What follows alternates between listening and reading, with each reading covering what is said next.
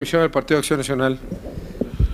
Para otra pequeña distracción, se nos informa en el Comité Técnico de Vigilancia del Registro Nacional de Electores que se cayó la computadora. Afortunadamente no del verbo caerse, sino del verbo callarse.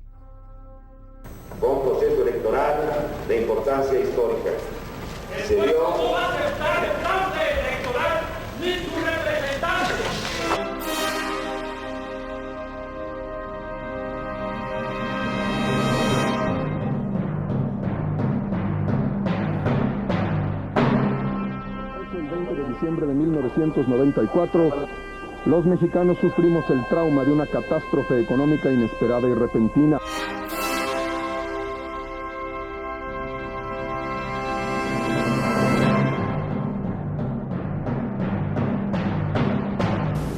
Y si tú u otros pretenden que el gobierno mexicano, mi gobierno, se quede cruzado de brazos, están muy equivocados.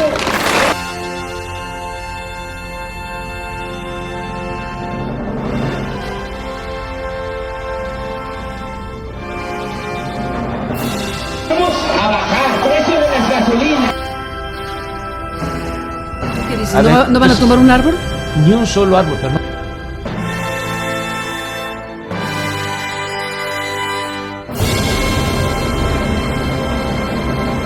El problema, Andrés Manuel, es que no entiendes el mundo.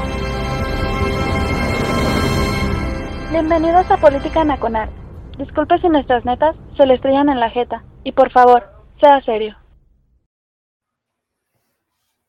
Jóvenes, muy buenas noches. Soy Oscar Chavira dando comienzo Política Nacional. Es viernes 8 de la noche. Qué chinga, ¿no? Qué bueno, qué enjundioso. Cuánta este, enjundia, porque tenemos una invitadaza. Pero antes déjenme darles unos cuantos mensajes. Este 15-22 de diciembre es el último programa de Política Nacional del 2023. Esperen los invitados. Estamos tratando de traerles a ustedes la terna de lujo y esperemos que se cumpla, ojalá, ¿no? Y después el 29 de diciembre, ya lo dijimos, ¿sí? Va a ser la posada del sindicato del TAC, ¿no? Eh, todavía esperen instrucciones, jóvenes, porque muy probablemente no lo vayamos a poder hacer por YouTube. Ya sabe usted cómo se pone el hermano mayor de YouTube, ¿no? Cuando empieza a poner uno música en modo libre. Eh, agradezco enormemente a la gente que este, está mandando su, su, su screen cap de que nos escuchan eh, muy asiduamente en el Spotify. Ahora que Spotify está sacando las estadísticas de lo que ha escuchado los usuarios de, ese, de esa biblioteca musical, pues muchos nos están mandando que pues estamos en, en, si no en el primer lugar, en el segundo, junto con Macario, junto con el, el señor Bernard Dukes, y yo les agradezco enormemente pues que sigan estando aquí, ¿no? La banda podcastera es enjundiosa, se los agradezco enormemente. Si usted en algún momento dice, ah, pues no están en primero, segundo, cuarto, quinto, pues mándelo, ¿no? Aquí en algún momento muy probablemente le vamos a dar vuelo. Ya, se acabaron los, se acabaron los anuncios, es momento de presentar a la invitada. Ay, qué invitada, señores. ¿Sí? ¿Por qué? Porque para algunos, me incluyo entre ellos, es como nuestra mujer maravilla que lucha por la justicia. Así es, ¿no? Híjole, ¿qué haríamos con 10 diputadas como ella? La verdad. Aquí está, y lo voy a decir con todas sus letras como es debido, María Elena Pérez Yaén Cermen. ¡Ah, bravo! ¡Bravo! Hola. María eres Elena, buenas Jaén. noches. Hola. Jaén. Jaén, Jaén, como la provincia en Andalucía. Órale. Jaén. María Elena Pérez Jaén Cermen. ¿Cómo estás, María Exacto. Elena? Buenas noches. Gracias por Hola, ¿qué aceptar la tal? invitación. Buenas noches. Y a todos se escucha. Buenas noches, se lo estoy viendo. Gina, Leo. Ah, Leo García, Iván Rubio. Bueno, hola. Cristian. Latoso andará por ahí o no, Juan Carlos Latoso. Ya, ya va a llegar, ¿eh? Y él siempre pide besos tronados, te lo digo porque, para que no se tome como violencia política de género. Ahora todo el mundo le pide besos tronados. María Elena, te agradezco enormemente que hayas estado con nosotros. Es una charla que ansiaba tener, porque, pues hay que decirlo, ¿no? Este, pues este, este sexenio que empezó con la bandera de honestidad valiente, aquella frase de López Obrador diciendo que nada más el llegada, llegado a la presidencia se iba a acabar la corrupción, ¿no? Y que iba este, a barrer la corrupción como las escaleras de arriba hacia abajo. Y pues así ha sido la cantaleta y el presidente sigue repitiendo esa situación cuando en algún momento le sacan un trapito sucio, como le vamos a sacar aquí, pues él así eh, literalmente se abre el pecho, péguenle aquí, yo soy honesto, este, a mí nadie me, me embarra de nada, pero lo cierto es que es otro sexenio lleno de corrupción, María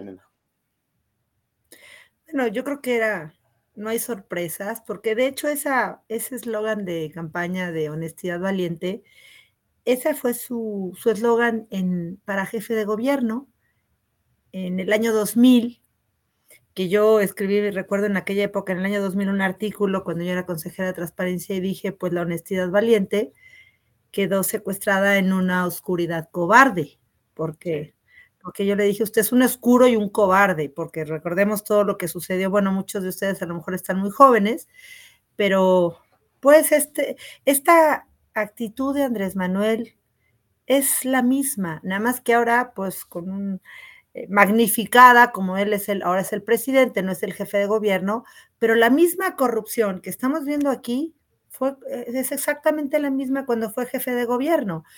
Acuérdense, recordarán el tema de los segundos pisos, que también fue otro caso que yo perseguí para abrirlo. Acuérdense que lo reservó por 12 años en aquel momento. De hecho, lo reservó Claudia Sheinbaum. Yo siempre les digo que eh, el que fue secretario de Obras Públicas en aquella época, César Buenrostro, en paz descanse, César, que era el secretario de Obras Públicas eh, cuando era Andrés Manuel el jefe de gobierno, él se negó a construir los segundos pisos, por lo cual entonces le trasladó esa responsabilidad a Claudia Sheinbaum, que era la secretaria de Medio Ambiente, y ella, a fin de, como la ley de transparencia ya se había aprobado, que contra viento y marea se logró sacar en el 2003, lo que ella hizo fue crear un fideicomiso, el Fideicomiso para el Mejoramiento de las Vías de Comunicación, conocido por sus siglas como el FIMEVIC, y a través de este fideicomiso fue donde fueron jalando todos los recursos.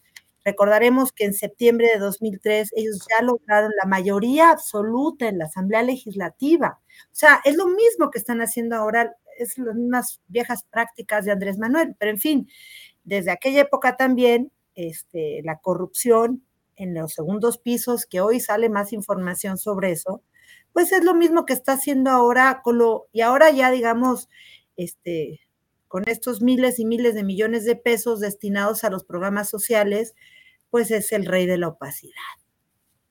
El rey de la opacidad. La, la gran pregunta que yo tendría en este momento es, pues, ¿por qué no, no se ha cacareado la opacidad de, Andrés Manuel? Porque se hizo su campaña de 2018 a través de que él era una persona honesta, no, no robar, no mentir, no, este, no engañar, no traicionar.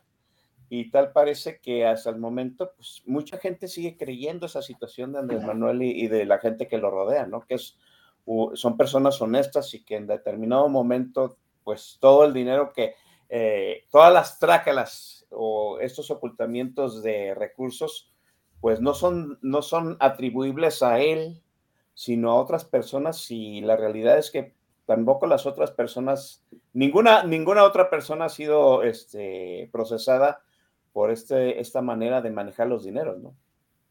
Absolutamente. De hecho, es que es, es parte de su discurso retórico, ¿no? Estoy viendo a León Potrillo que me está diciendo, recortaban recursos a las delegaciones y lo que sobraba se iba al fideicomiso. No, no, no, más a las delegaciones, al metro, pero eso si quieren lo, hablamos después, cómo hacían las modificaciones al código financiero, o sea, me refiero cuando él era jefe de gobierno, y con esta mayoría absoluta en, el, en la Asamblea Legislativa, digamos, ahora ya transformada en Congreso Local de la Ciudad de México, pero en ese momento, recordaremos en septiembre de 2003 que fue René Bejarano comandaba a, los diputados del PRD, que eran los diputados de Andrés Manuel, y entonces hicieron, bueno, desbarajuste y medio. Pero bueno, regresando a, a lo que sucede hoy, yo creo que Andrés Manuel, Peña Nieto le dio a Andrés Manuel todos los elementos para el tema de la corrupción y la bandera que enarboló fue es que vamos a, combatir la corrupción,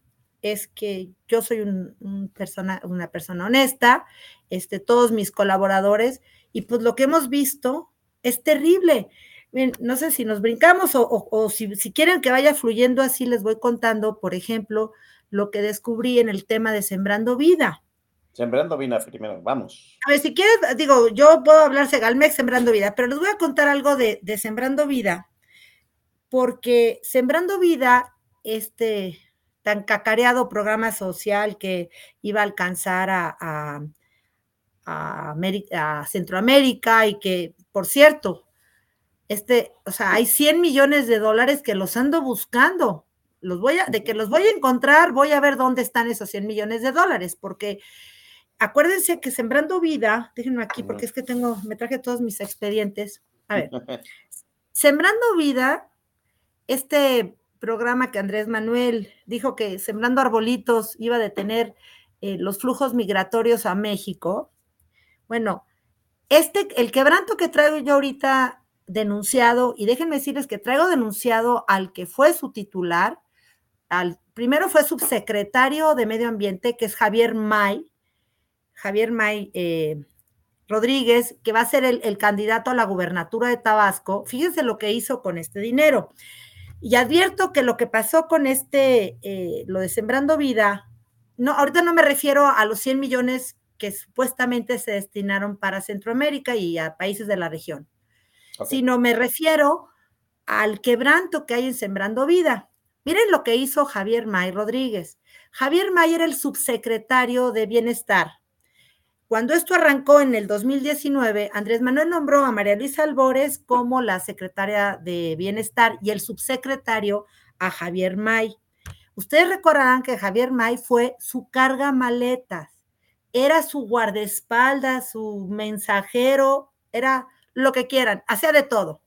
Es un tipo, y no es que demerite ni lo, ni me vayan a acusar este, que estoy eh, discriminando, pero el señor no tiene ningún estudio.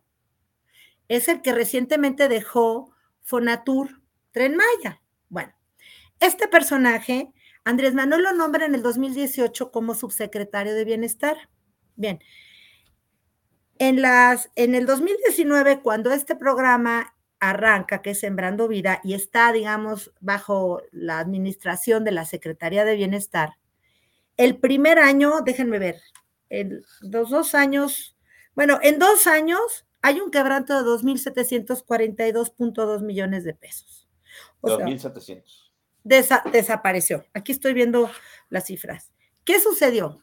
Fíjense lo que ya voy, voy advirtiendo porque además hemos ido, yo todavía no voy a Tabasco porque no sé si, si, si correría algún peligro ir a Tabasco porque en muchas veces voy a hacer las investigaciones in situ, voy a entrevistarme con la gente, pero bueno, de lo que yo he ido investigando, resulta que desapareció en, solo en tres años en Sembrando Vida. El quebranto es de 2.700. ¿Qué hizo Javier May? Creó un ejército porque las empezaron dándole 5 mil pesos a los beneficiarios de Sembrando Vida, ahorita se les está dando 6 mil pesos. En realidad hay todo un caos en Sembrando Vida no ha habido resultados, ha habido una, este, han deforestado hectáreas enteras con tal de que les den... ¿Perdón? Salieron, salieron investigaciones de que quemaban cerros para, para plantar arbolitos, o sea, deforestaban para luego reforestar y, cobrar el, este, la ayuda. Les voy a decir, nosotros cuando empezamos a investigar esto, o sea, el total de los tres años, 2019, 2021, en Sembrando Vida, el quebranto de 2.742, bien. Si me refiero, por ejemplo, a Tabasco, porque además hasta tonto es Javier May, se dedica a publicar una serie de fotografías con todo el ejército de servidores de la nación, que son además beneficiarios de estos programas. Cuando las reglas de operación, que bueno, fueron, este, eh, empezaron como con unos lineamientos y luego ya establecieron unas reglas de operación de este programa, pero eh, nosotros fuimos encontrando irregularidades de este tipo Pagos de apoyo sin documentación que acreditara eh, la entrega. Pagos a beneficiarios menores de edad o personas de edades, fíjense que fluctúan entre 95 y 117 años. o sea, cuando menores de edad y gente muy longeva. Sí, o sea, no, quién sabe qué, qué, qué, bueno. apoyos en demasía lo establecido en la normativa, o sea, 5 mil y ahorita ya está en 6 mil, o personas que no acreditaron ser beneficiarios del programa. Luego, en estos, que les digo, estos tres años, les voy a decir, en el 2019, el monto fue de 1.800 millones de pesos. Luego hubo en el 2000, déjenme ver, en el 2021, luego hubo 8.5 millones y en total, o sea, fueron otros 900 millones. Bueno, en total fueron 2.742 millones. Recuerden ustedes que fue subsecretario primero Javier May y luego, por lo que a mí me contaron, hubo como una discrepancia, un enfrentamiento entre María Luisa Albores y lo que hizo López Obrador es mandar a María Luisa Albores a la Secretaría de Medio Ambiente y hacer a este tipo secretario de Bienestar. Imagínense con las arcas abiertas.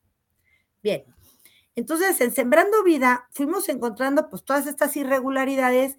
Hay pagos que no se acreditan. Hay, no, no, bueno, es que son cerros de documentos y de información, pero lo que les quiero decir es que utilizó este hombre el programa de Sembrando Vida para ir formando a su ejército que le va a ayudar ahora en la campaña en Tabasco, ¿sí? O, sea, los, la gente que operaba el programa ahora opera electoralmente para él. Claro, a ver, él lo que hizo fue beneficiar en Tabasco a, un, a miles de personas que les da una cuota de 6 mil pesos, este año son 6 mil pesos, y eh, lo que nosotros ahora advertimos, porque además eh, les digo que es hasta tonto. Si ustedes revisan el, el TL de, de en X, antes Twitter, de Javier May, se encuentra, nosotros ya las bajamos, incluso yo en mis, este, en las, en las presentaciones que he hecho en la Cámara de Diputados, yo muestro las fotografías de todos los contingentes que tiene Tabasco Javier May, y lo que hace es que, pues, generó así un ejército de, de apoyadores para, pues para él, ¿no? Entonces, yo lo que le decía el otro día a la gente de Tabasco, pues ustedes, porque yo no, no me puedo partir en, como decías, ojalá que hubiera 25 diputados más entre hombres y mujeres, y estuviéramos todos encima de estos programas. Pero yo lo que les decía a la gente de Tabasco es, le digo, es que ustedes lo pueden verificar. ¿Por qué? Porque hay lugares específicos donde destinaron recursos en demasía. Es decir, él sabe dónde están sus nichos. Entonces van a ver a todos los de Sembrando, o todos los este, beneficiarios de Sembrando Vida, los van a ver ustedes, pues trabajando para Javier May, haciendo campaña para él, ¿no? Para que sea el gobernador. Bueno, y así en Sembrando, ves que de veras a veces yo digo Sembrando Vida. Les voy a contar lo que me pasa. Por ejemplo, en Chiapas, ahora voy a ir a Chiapas, en próximos días me voy a Chiapas con esta diputada de la Ramos, no sé si seguramente lo, ustedes lo vieron, nos trajimos, se vino con nosotros porque la agredieron los de Morena, una diputada que era de Morena de Chiapas, una que se negó a aprobar el tema de los libros de texto, recordemos esto, eh, se llama Adela Ramos, una maestra muy enjundiosa, y ella es de Chiapas.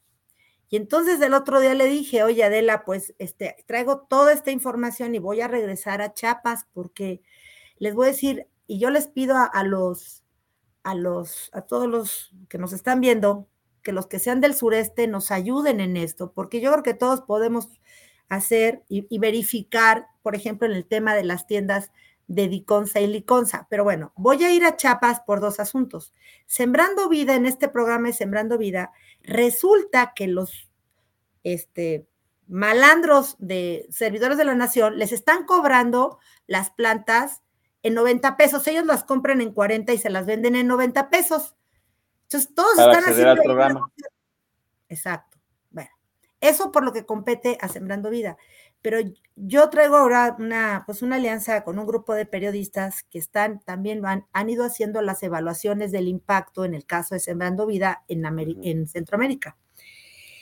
Y si les contara las cosas que nos hemos encontrado, son terribles, porque en efecto, ¿quién está supervisando ese programa de Sembrando Vida? O sea, a ver, le, le entregaron a Ebrar, le dijeron a Ebrar que le iban a dar 100 millones de dólares para que él lo distribuyera. Entonces, ahorita no traigo todavía la certeza si hay 20 porque estoy con solicitudes de información vía la Plataforma Nacional de Transparencia.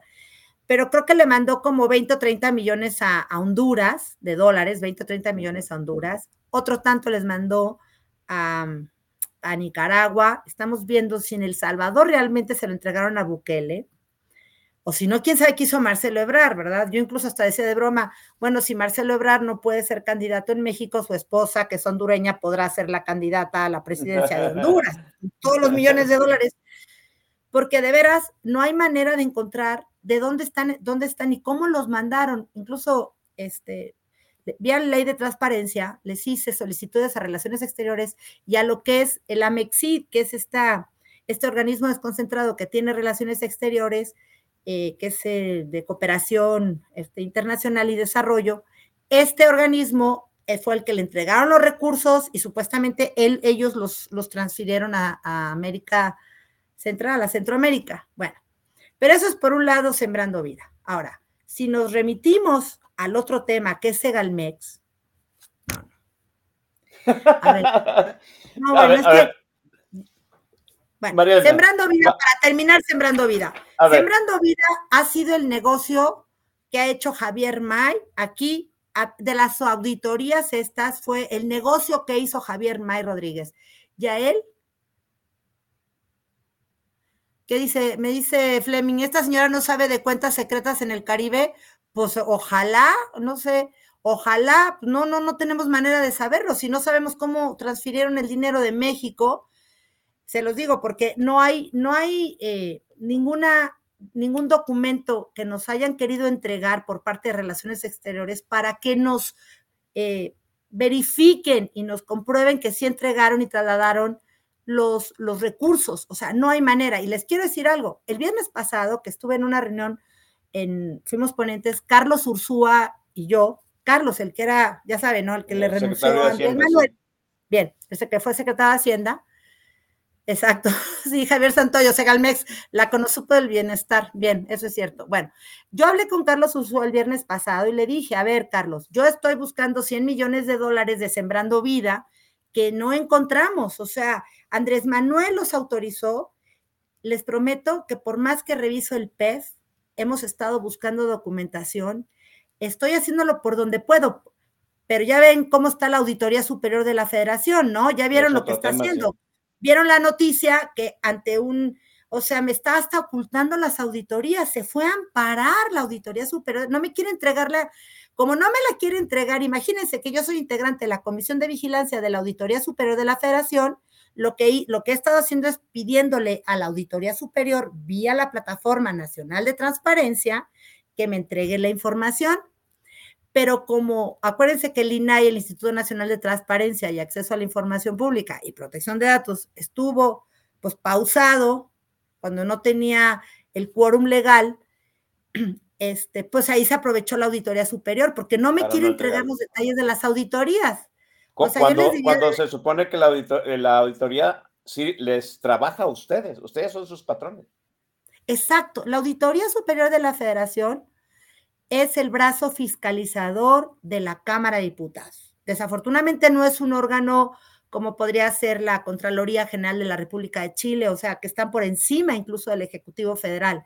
Pero bueno, depende de nosotros, pero miren, también pues estoy en estamos en desventaja la oposición porque incluso la propia Comisión de Vigilancia de la Auditoría Superior de la Federación, que yo soy integrante, pues Morena tiene la mayoría, o sea, a veces siento que en Twitter este, o en redes sociales me, me reclaman que por qué no hago más cosas. No, no, es que yo agoto todo, pero yo no puedo ir contra una mayoría que las tienen en todas las comisiones de la Cámara en todas las comisiones nos mayoritean. No sé si vieron mi intervención hace tres días en la Comisión de Gobernación, en la extinción de Notimex. De, de, en fin, sí. o sea, Morena, PT y el Verde nos arrasan incluso en comisiones. Bueno, lo que yo hice al, al no entregarme la auditoría, fui le, se la pedí vía transparencia. ¿Y qué hizo la auditoría? Dijo, pues me reservó la información. Esa fue su respuesta. Entonces yo presenté mi medio de defensa ante el INAI, me inconformé, presenté un recurso de revisión y, y Portillo León se la sabe muy bien todo ese, todo ese, eh, ese, ese procedimiento, ¿verdad? Por ahí anda, porque él de veras es de los mejores, es de los mejores este, junto con ese sujeto que son tuiteros que me doy cuenta que les encanta el tema y, y, son con una participación maravillosa en los temas de transparencia. Bien, entonces, lo que hizo la auditoría fue reservarme la información. Me inconformo ante el INAI, el INAI se va a parálisis, ya cuando el INAI resuelve el 31 de agosto pasado y le, le, revoca la respuesta y le ordena que me entregue de estas auditorías, me entregue la información, increíble. La Auditoría Superior de la Federación se va al amparo. Obviamente que se lo rechazaron. Sí, se amparó para no entregarme la información. Te mandé Oscar, las la, te mandé las portadas del periódico Reforma y algunas te las mandé. O sea, ahí está, porque lo que hizo la auditoría fue ampararse contra la resolución del INAI. Bueno, se lo desechó el juez, pero ahora yo estoy, pues, en espera. Yo ya le envié un escrito al INAI. No debería decir esto, pero el INAI tampoco es lo mejor que tenemos. No la institución, sino los comisionados que están ahorita. Vean el escándalo que hay ahorita interno. Ayer Andrés Manuel le pidió a la secretaria de Gobernación que hiciera una investigación del INAI. No meto las manos al fuego, especialmente por dos comisionados que están ahí. No las meto al fuego. Van a ver lo que va a pasar la próxima semana. Yo no he querido intervenir, pero lo que les quiero decir es que el INAI también se han ido apoderando del INAI gentes del Senado. Te los digo porque pues, yo tengo gente ahí, y yo sé lo que pasa. Pero bueno, más allá de eso, la resolución del INAI fue a mi favor, pero ahora el INAI no ha hecho nada con la auditoría. O sea, el INAI tendría ahorita que llamar a la auditoría y decir que entrégale, y no es a la diputada, ni, a, Pérez Jaén, es a la solicitante, porque yo lo hice como, como solicitante, como cualquier particular, como ese sujeto, o como, como Portillo León. Portillo León. exacto, o sea, yo hago estas solicitudes no en calidad, yo como cualquier particular, bien. Pero el punto, Oscar, yo creo que lo más grave de todo esto es que la mayoría de Morena en el Congreso, una auditoría superior de la federación, entregada a la 4T, porque está entregada. ¿Quién vio de ustedes, de los que están, vieron la nota hoy o ayer sobre los relojes que compró el auditor superior de la federación? MX lo sacó. ¿Alguien lo vio? Oigan, van a ver lo que voy a decir. Ahorita no quiero, quiero adelantar, pero el domingo voy a dar, o, la doy el domingo o la doy el lunes una conferencia de prensa por lo que está haciendo este David Colmenares. Es un escándalo el tema de los relojes, de los contratos que sacó este un periodista, ahorita no recuerdo el nombre, pero en fin, lo que les quiero decir es que ni la Auditoría Superior de la Federación es total, o sea, no está trabajando. Recordarán cómo me lo encontré comiendo, bueno, en el restaurante con, Ignacio Mier. O sea, o sea, bueno, si, alguien me sigue de pronto en mi cuenta y, se, y se dan cuenta, no saben qué pleitos son en la comisión de vigilancia. Perdónenme, pero de gritos, o sea, así de, de hecho a mí a veces, y fíjense, este, tristemente, este, es un, es un, es un diputado del PAN que no me deja participar, es el que define quién es el secretario. Yo, como yo soy integrante, pero no soy secretaria de esa comisión, yo soy secretaria en la Comisión de Transparencia y Anticorrupción. Bien, y a veces no me dejan participar. ¿Qué hago? Ya viste, Oscar, lo que te mandé. Lo que hice fue sacar la portada, me paré. Ah, sí, lo subí en video. Sí, Cristian, claro, yo lo subí en video. O sea, es que a veces hasta no debería decir porque si no esto me va a costar. Si de por sí no quieren que me relija, es que no quieren que me relija. Sí, también eres una, eres una personaje incómoda, ¿no? Claro, pero yo no llegué a cuidarle las espaldas a ningún gobernador, ni a ningún alcalde, ni a nadie. Yo llegué a fiscalizar los recursos. En fin, bueno, vemos que la auditoría no está haciendo su trabajo. Un auditor superior de la federación entregado una secretaría de la función pública que, claro, el, ámbito de jurisdicción de la Secretaría de la Función Pública es la Administración Pública Federal. Solamente es el Poder Ejecutivo Federal, la Secretaría de la Función Pública. Pero tampoco sirve para nada Roberto Salcedo Aquino. Díganme qué ha pasado. Mire, el 29 eh, ahorita, estoy compartiendo la portada de, eh, este, de Político MX, donde están que reportan que la ASF compró relojes de lujo por casi 300 mil pesos. Es que yo, a veces o sea, yo digo, no, pero no voy a, no voy a bajar los brazos. Alguien me dice, o sea, mucha gente me dice, pero me dice Fox, el, viernes que también estaba en ese evento, estaba Fox, cuando le, nos estábamos sentados en este evento donde íbamos a participar el viernes pasado, estábamos en la reunión, que por eso te dije que no podía el viernes pasado porque estaba en el Encuentro Nacional de, de los Diputados Locales del PAN, estábamos en Guanajuato. Y estaba Fox, estábamos Lorenzo Córdoba, Carlos Ursúa, éramos cuatro ponentes. Y entonces me dice Fox, ¿y qué has logrado? Dije, oiga, déjese de lo que logre qué bueno que las presente las denuncias, porque si nadie presenta las denuncias penales, porque las mías son penales, no solamente son las administrativas que he presentado en la Secretaría de la Función Pública, también les presenté ya penales y ya se las presenté. Miren, es que estaba buscando cuántas, pero es que ya como que me perdí entre tantos expedientes. Le he presentado denuncias penales a Ana Gabriela Guevara, Ahí fue por un quebranto de 496 millones de pesos. No solamente fue a la CONADE, sino también a ella porque es la titular. Le he presentado al, que era titular, a Javier May y a María Luisa Albores, a ambos por el tema de Sembrando Vida. Luego, el otro, Segalmex, bueno, ahí traigo a medio mundo de, este, denunciado. ¿Qué, te, ¿Qué te parece si hablamos de Segalmex? Ya hablamos de Sembrando Vida, Javier May, que pues tiene un desmadre aquí en México, 100 millones de dólares perdidos que se supone que se fueron a Sudamérica y el dinero de Sembrando no, Centroamérica, no, Centroamérica y países de la región, o sea, del Caribe, ah, Cuba, Belice, o sea, sí, pero nada más, eh, sí, eh, porque acuérdense que dijo Andrés Manuel que con eso iba a detener los flujos migratorios. Este tarado, ¿no? Y cada vez hay más migratorios. Bueno, y el dinero Sembrando Vida lo vamos a ver en las huestes electorales de Javier May por la gobernatura de Tabasco. No lo dudo, y van a ver, o sea, yo por eso les, digo que todos pudiéramos, si todos nos organizáramos, yo, yo quiero intentar organizarnos y que cada quien hagamos una parte en ciertos estados, sobre todo, o sea, les cuento, los estados del sureste están ahorita, si quieren pasamos a Segalmex, porque ese es ese es el, el que más me duele. Déjame, déjame entonces mandar a un corte musical. Nos echamos una lipus para lo que viene, para que no caiga en vacío el, mal rato. Sí, mire, vamos a empezar con el playlist. El playlist hoy va a ser compartido. ¿Cómo? Este, María Elena me dijo, pues, ciertos cantantes que le agradaban a ella, y yo elegí la canción.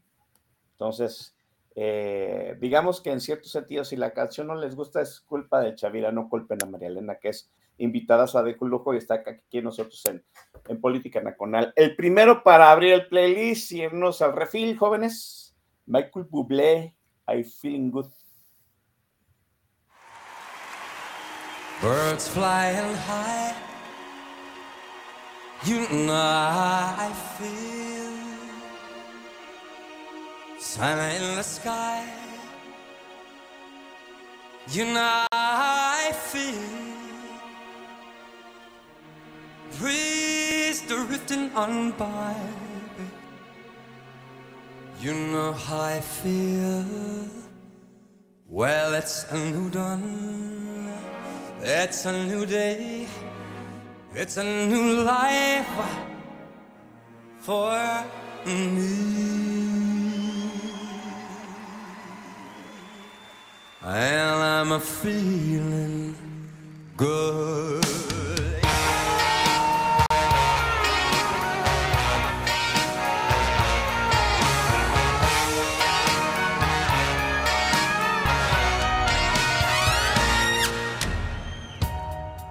In the sea, you know how I feel.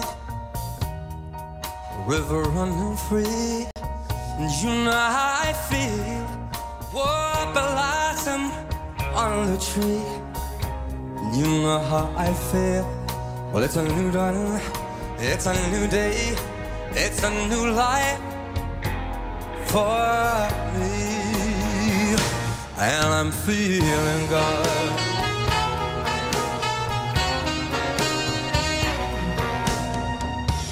Dragonfly out in the sun. You know what I mean, don't you know? Butterflies all having fun. You know what I mean. Sleep in peace when day is done. Well, that's what I mean. And this world, well, it's a new world and a bold world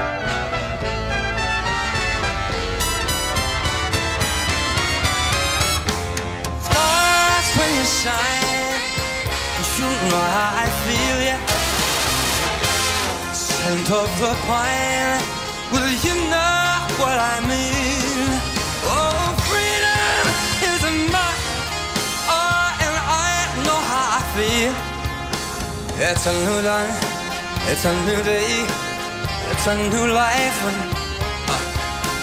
It's a new dawn, it's a new day. It's a new life. It's a new dawn. It's a new day. It's a new life. It's a new life for me. And I'm feeling so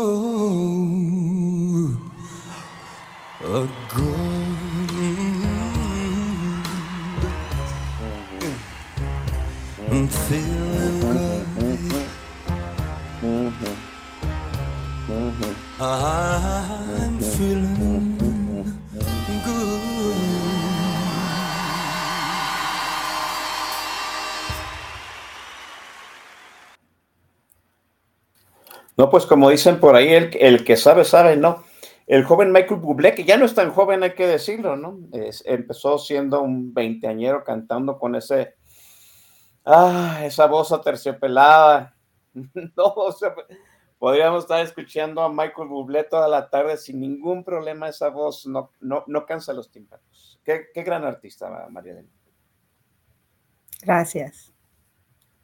Muy bien, este, María Elena, vamos al, al gran, yo, yo digo que es el gran caso de corrupción de este sexenio, porque el monto del dinero que fue creciendo conforme se empezaron a saber más las triquiñuelas de, este, de Segalmex, la, la, la Conasupo de la 4T, dice, dicen por ahí, eh, el quebranto ya superó la estafa maestra por la cual encarcelaron a, este, a Rosario Robles. O sea, a Rosario Robles la encarcelan por un quebranto que ella misma denunció de 12 mil millones de, pesos y la de Segalmex, me contabas que ya va en 20 mil millones de pesos. O sea, qué bárbaros. ¿Cómo, ese, ¿Cómo es el quebranto de Segalmex? ¿En qué se basa ese, ese, ese robo?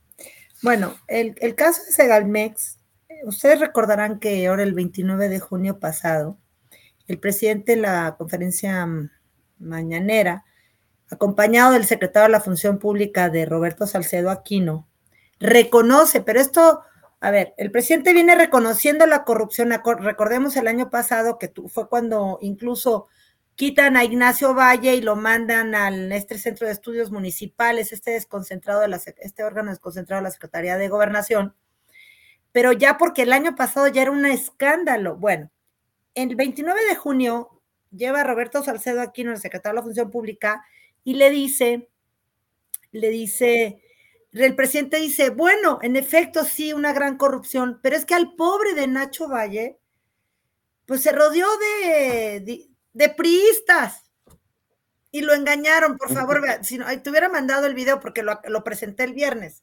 Hice un extracto de, de, de, de esa declaración del presidente. O sea, este de veras es un sinvergüenza, porque dice, pero es que el pobrecito de Nacho Valle se, lo, lo engañaron los priistas. Y entonces lo que hace, dice que son 9.500 millones de pesos. Déjenme decirles, les abro un paréntesis. Este martes 5, por favor, les voy a pedir que vean la, presentación, la comparecencia. Me le voy a ir a la yugular y ya lo saben. El martes va a ir Roberto Salcedo Aquino a la Cámara de Diputados, digamos, en nuestra glosa del informe, se fue retrasando, pero el martes va a estar ahí este señor. ¿Y qué es lo que yo voy a hacer? Pues por lo pronto le voy a decir que esa declaración que él hizo el 29 de junio diciendo que eran 9.500 millones de pesos, me la va a explicar. ¿Por qué? Porque eh, yo, déjenme contarles, bueno, es que me pasa a mí, nada más me pasan estas cosas. Es que él dijo esto el 29 de junio. Bien, llego al informe de la gobernadora de Aguascalientes ahora en septiembre y no les y fue en la Plaza de Toros de Aguascalientes. Yo entro al palco donde yo iba sentada y a quién creen que me encuentro ahí solito sentado? A Roberto Salcedo Aquino.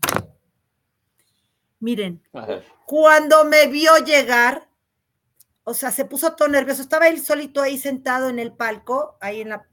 Miren, ahí están las imágenes de todo lo que he ido haciendo. Entonces me le acerqué, le dije, a ver, secretario, usted me va a decir de dónde sacó 9.500 millones, porque yo traigo otros datos. Miren, me empezó, se empezó a dar una serie de, de, ¿cómo se llama? De, de vueltas, de, eh, no, no se ve ni qué decir, no, es que todavía no, no, no, se terminan los periodos de solventación. Le dije, no, secretario, ya se terminaron. Bueno, se puso todo nervioso. ¿Qué es lo que yo hice? A ver, permítanme tantito.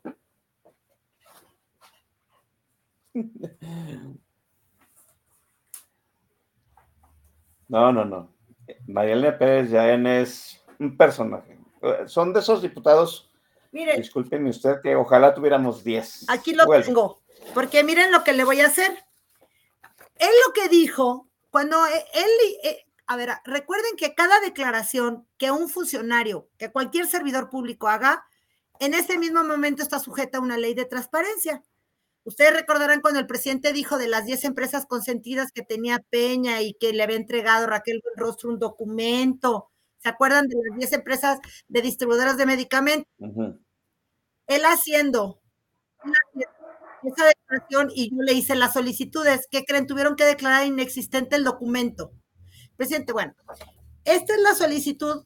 Portillo me la va a ver. Yo les se las doy. Él, él dijo que eran 9.500 millones de pesos. ¿Qué creen que hice? Le, le, a ver, se las voy a leer porque van a ver el martes la repasada que le voy a dar. Le puse, de acuerdo con la declaración del secretario de la Función Pública, Roberto Salcedo Aquino, en conferencia de prensa el 29 de julio de 2023 en Palacio Nacional, explicó y cito textual, respecto del estado de las observaciones que hemos informado que fueron determinadas por la Secretaría de la Función Pública y la Auditoría Superior de la Federación en la revisión de las cuentas públicas 2019 y 20, es necesario hacer algunas aclaraciones. Primero, la cifra de 15 mil millones que se ha manejado recientemente en la opinión pública como los presuntos montos de irregularidades no es precisa y no tiene fundamento como se informó a ustedes en agosto de 2022. Los actos de fiscalización dieron lugar a observaciones relacionadas con 9.500 millones de pesos, de los cuales 6.000 fueron señalados por la Secretaría de la Función Pública y 3.500 por la Auditoría Superior de la Federación. Entonces, o porque corresponden a presuntas irregularidades que pueden constituir faltas administrativas o actos delictivos, Segalmex, Liconza y Diconza. Están recopilando evidencias. Hasta aquí la cita textual de lo que dijo. Y miren lo que le pedí. Dije, ok, bien.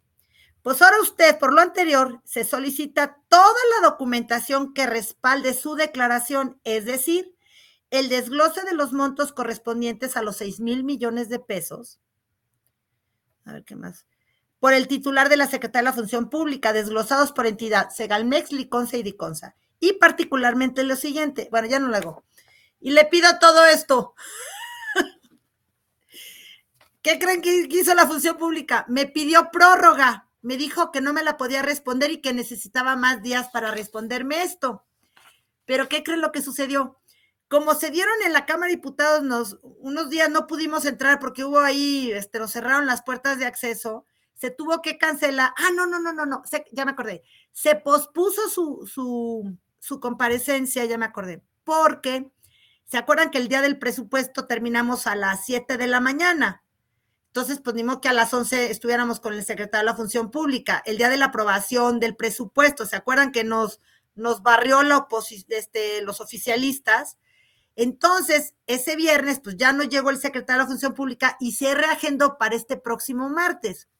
Lo que él no sabe es que la fecha límite de su prórroga es este próximo lunes. O sea, a mí me tiene que responder la Secretaría de la Función Pública todo esto que le pedí de lo que él declaró que eran que no eran más que 9.500 millones de pesos. Bien, ¿a qué voy? No se crean que esto está fácil porque es ir buscando una, ver qué respondieron, en qué me inconformo.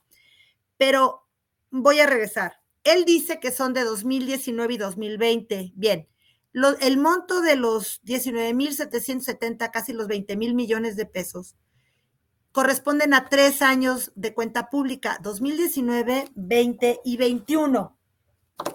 Entonces, Andrés Manuel, fíjese que es que de veras es, es que es un, es un mago para, para engañarnos.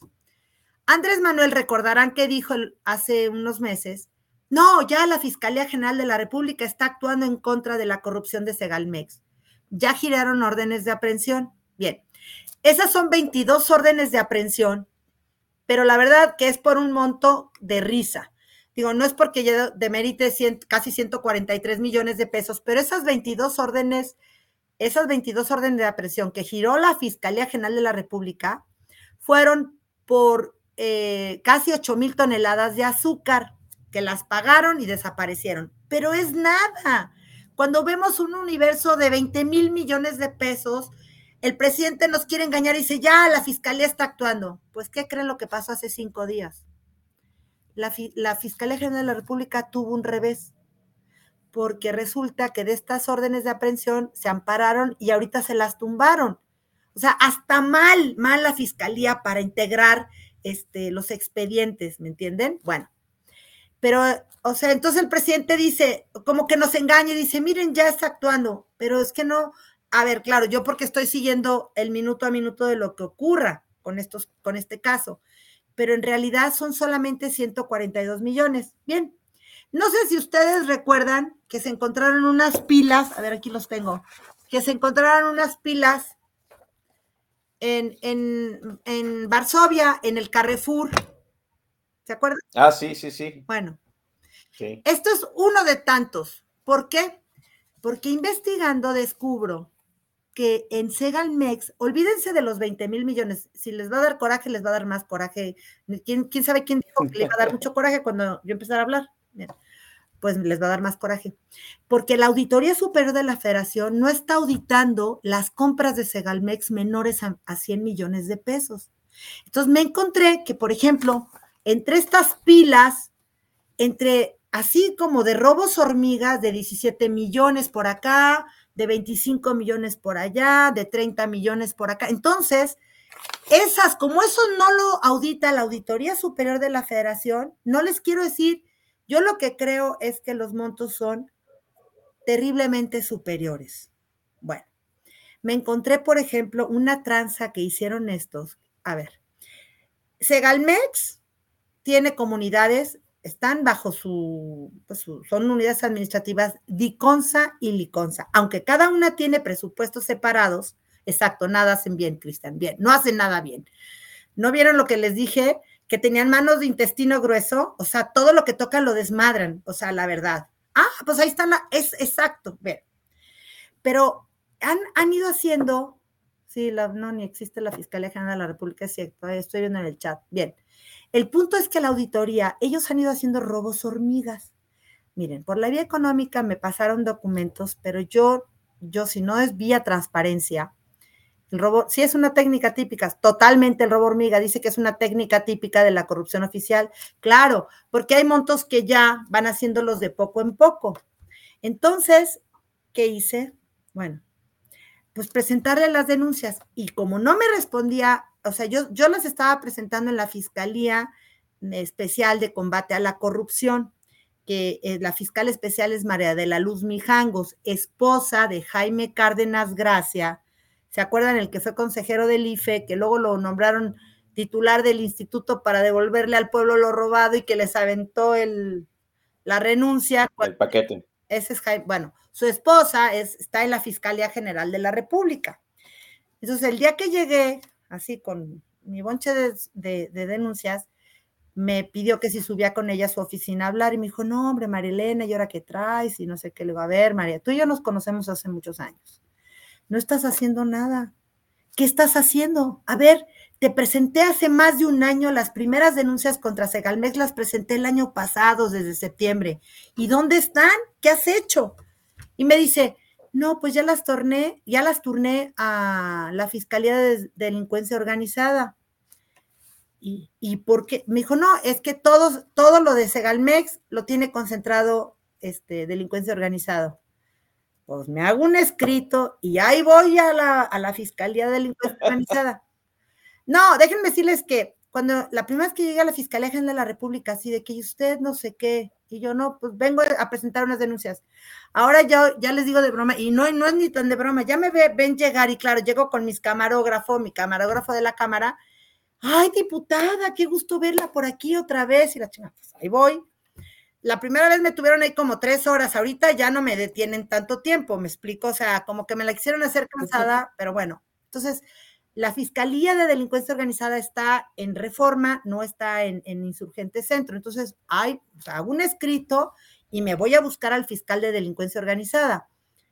Y cuando llego, es que usted no puede tomar aquí con su cámara en la calle, ¿eh? O sea, no, bueno, imagínense con quién se enfrentaron. ¿Que qué? ¿Que yo no puedo tomar imágenes de la fiscalía aquí afuera? ¿Y usted quién es? No, bueno, entonces, entonces ya me, dije, voy a entrar. Se suavizó. No, no, es que yo me les dejo ir así. O sea, bueno, ya los pobres hasta se asustan. Los ministerios públicos, no, bueno, desde que era comisionada del IFAI, los ministerios públicos me tenían temor, ¿no? No me dejo. O sea, entonces le dije, me meto, dejo el escrito y le digo, quiero saber qué está pasando con Segalmex. Pero a ver, todo esto lo hago para que quede constancia en un expediente. ¿Me explico? O sea, a lo mejor sí. ni me hace caso, pero en fin, el tema de Segalmex, supuesto, ya no lo tiene la de combate, la Fiscalía de Combate a la Corrupción, ya lo tiene la de delincuencia organizada. Entonces, pero yo lo que hice ahora, que me fui a presentar las nuevas, o sea, ahorita ya llevo como 47, déjenme, es que ya ni sé, creo que llevo en estas 47. 47, sí, 45 más las que tenía 47 en la Fiscalía General de la República y traigo 144 denuncias administrativas este, en la Secretaría de la Función Pública. Pero déjenme decirles, si yo les pido que estén atentos, el martes le voy a armar una al secretario de la Función Pública y desde ahorita.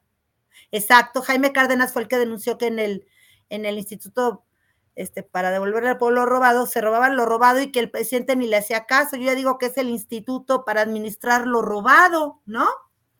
En fin. A ver, el martes, es que a veces no puedo hacer más, no sé si me explico, o sea, este, llego a la secretaría, dejo las denuncias. ¿Qué hacemos? Pues es que eh, alguien me dijo, me, decía, por eso les decía que el viernes me decía Vicente Fox, bueno, Marilena, pero, pues, ¿y qué, ¿y qué resultados has obtenido? No lo sé, presidente, pero no puedo tener los brazos caídos ante una circunstancia que estoy viendo de un desfalco.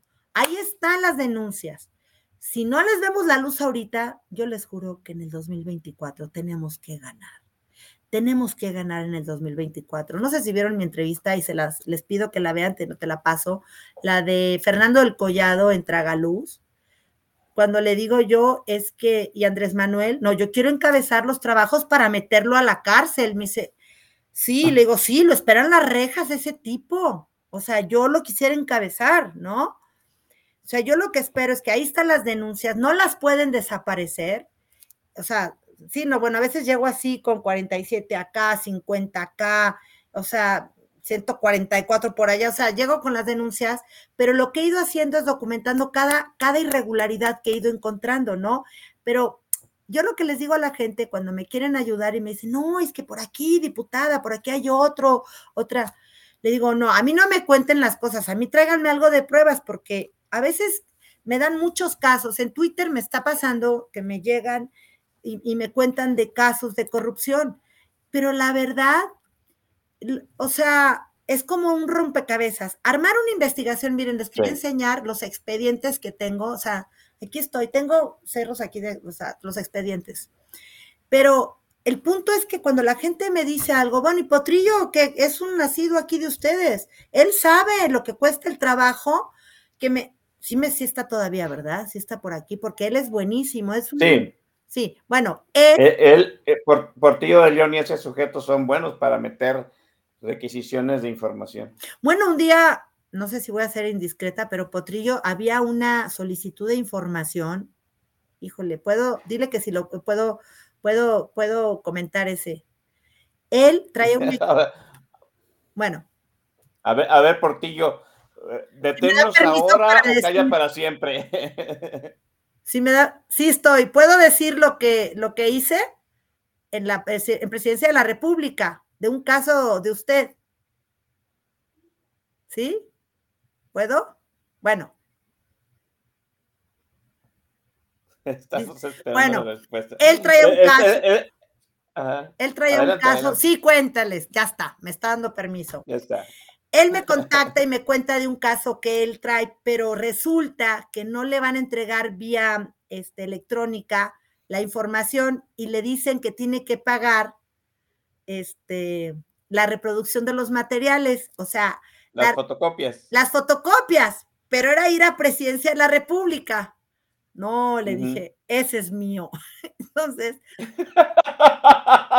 voy y A ver, pago. No, espérenme, la que se armó cuando aparecí en, en presidencia de la República, porque esa está sobre constituyentes. Entonces, yo llego y pago, entonces, pero llego con mi, camarógrafo de- del grupo parlamentario, ¿no? Entonces llego y llego ahí varios y de repente me sale un marino y usted qué, vengo a recoger, este, aquí traigo el, el comprobante de pago, vengo a recoger unas fotocopias. Eh, identifíquese, nunca se le hubiera ocurrido decirme eso, porque la ley de transparencia es muy clara. Yo no te, o sea, las oficinas de transparencia siempre tienen que estar en un lugar donde la gente pueda llegar y Se recoger. acceda públicamente. Exacto, sin, sin necesidad de mostrar su identidad, ¿no? De acreditarse. La que se arma en la presidencia. Entonces, aparece, dije, me trae en este momento al titular de la unidad de transparencia de presidencia de la República y usted no tiene por qué pedirme mi identificación. Claro, o yo cuando alguien dijo, uno de mis fotógrafos dijo, ay, diputada, no, no, no, dije, no digan que soy nada. O sea, le dije, ¿me trae usted? Bueno, hubieran visto la que se armó así, pero ya se asustó tanto el marino porque nos vieron con cámaras y fotógrafos y todo, así como perrito, ya fueron a buscar al titular de transparencia de presidencia de la República, ya viene, yo no me acredité, le dije, usted está violando la ley, bueno, me lo puse como chancla al pobre tipo, no, ya vino, no, no, sí, sí, este, dije, aquí está la boleta de pago, Potrillo me podrá decir, recogí los materiales, y ya se los mandé, ¿verdad? Ahí está, él lo puede decir ahí en el chat, sí, bueno, ya se los mandé. O sea, o sea, que no se diga que no apoya también las investigaciones ciudadanas. Claro, no, ni si ese sujeto, que por cierto, con ese sujeto, ya sé, o sea, me llevo súper bien con ese sujeto porque es buenísimo. Todos los que sean de... de- na- na- Nada más, nada más déjeme referir porque mucha gente no se va. Arroba ese sujeto es otro tuitero que generalmente pide información de un montonal de cosas. ¿no? Y es arroba buenísimo. ese sujeto. Sí. Dice Potrillo León que traigo eso en proceso. Bueno, sí, pero todo ese documento agarré y se lo mandé, no voy a decir de dónde es, pero agarré y se lo mandé a su lugar de origen, le mandé sí o no, yo cumplí. Y así, bueno, mucha gente cuando me lo pide, yo les digo, pero por supuesto, porque además, imagínense que me aparezco yo, bueno, un día fui a la Auditoría Superior de la Federación y me dicen, identifíquese. No, bueno, la que se armó afuera de la auditoría. No, no, o sea, ya salen corriendo los de la auditoría, y luego vengo a recoger que me entregaron un expediente, si se los enseño todo en negro, o sea, la auditoría, les pagué casi dos mil pesos de reproducción de materiales en la auditoría y eran, eran hojas en negro, que ya las he mostrado en algunas conferencias, pero también se les ocurrió de que identifíquese, identifíquese, claro que no.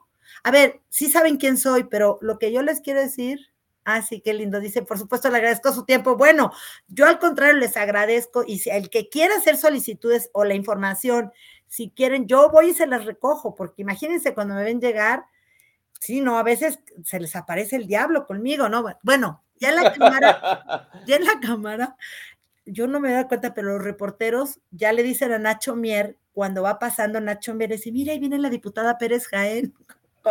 Entonces, Es que no Nacho Mier te tiene miedo. No, es que no saben lo que le hice. A ver, si lo, no sé si me siguen en Twitter, si saben lo que pasó. A ver, Sí, yo, yo yo me, o sea, cuando me avisaron que estaba Nacho Mier comiendo con, eh, este, con David Colmenares ese martes, yo estaba a cinco minutos del restaurante. O sea, de- deja de ponerme el contexto. El jefe de los senadores de, de Morena. No, de los diputados de Morena. Ah, de, digo, de los diputados de Morena con el auditor superior de la federación. Sí. Así de fácil. A ver, David Colmenares se había negado a ir a la Cámara con la Comisión de Vigilancia, invo- o sea, aduciendo que estaba enfermo y que no podía ir y que anda en silla de ruedas y que las arañas. Ahorita te les voy a mandar, me acaban de enviar uno desde Chile y de Perú.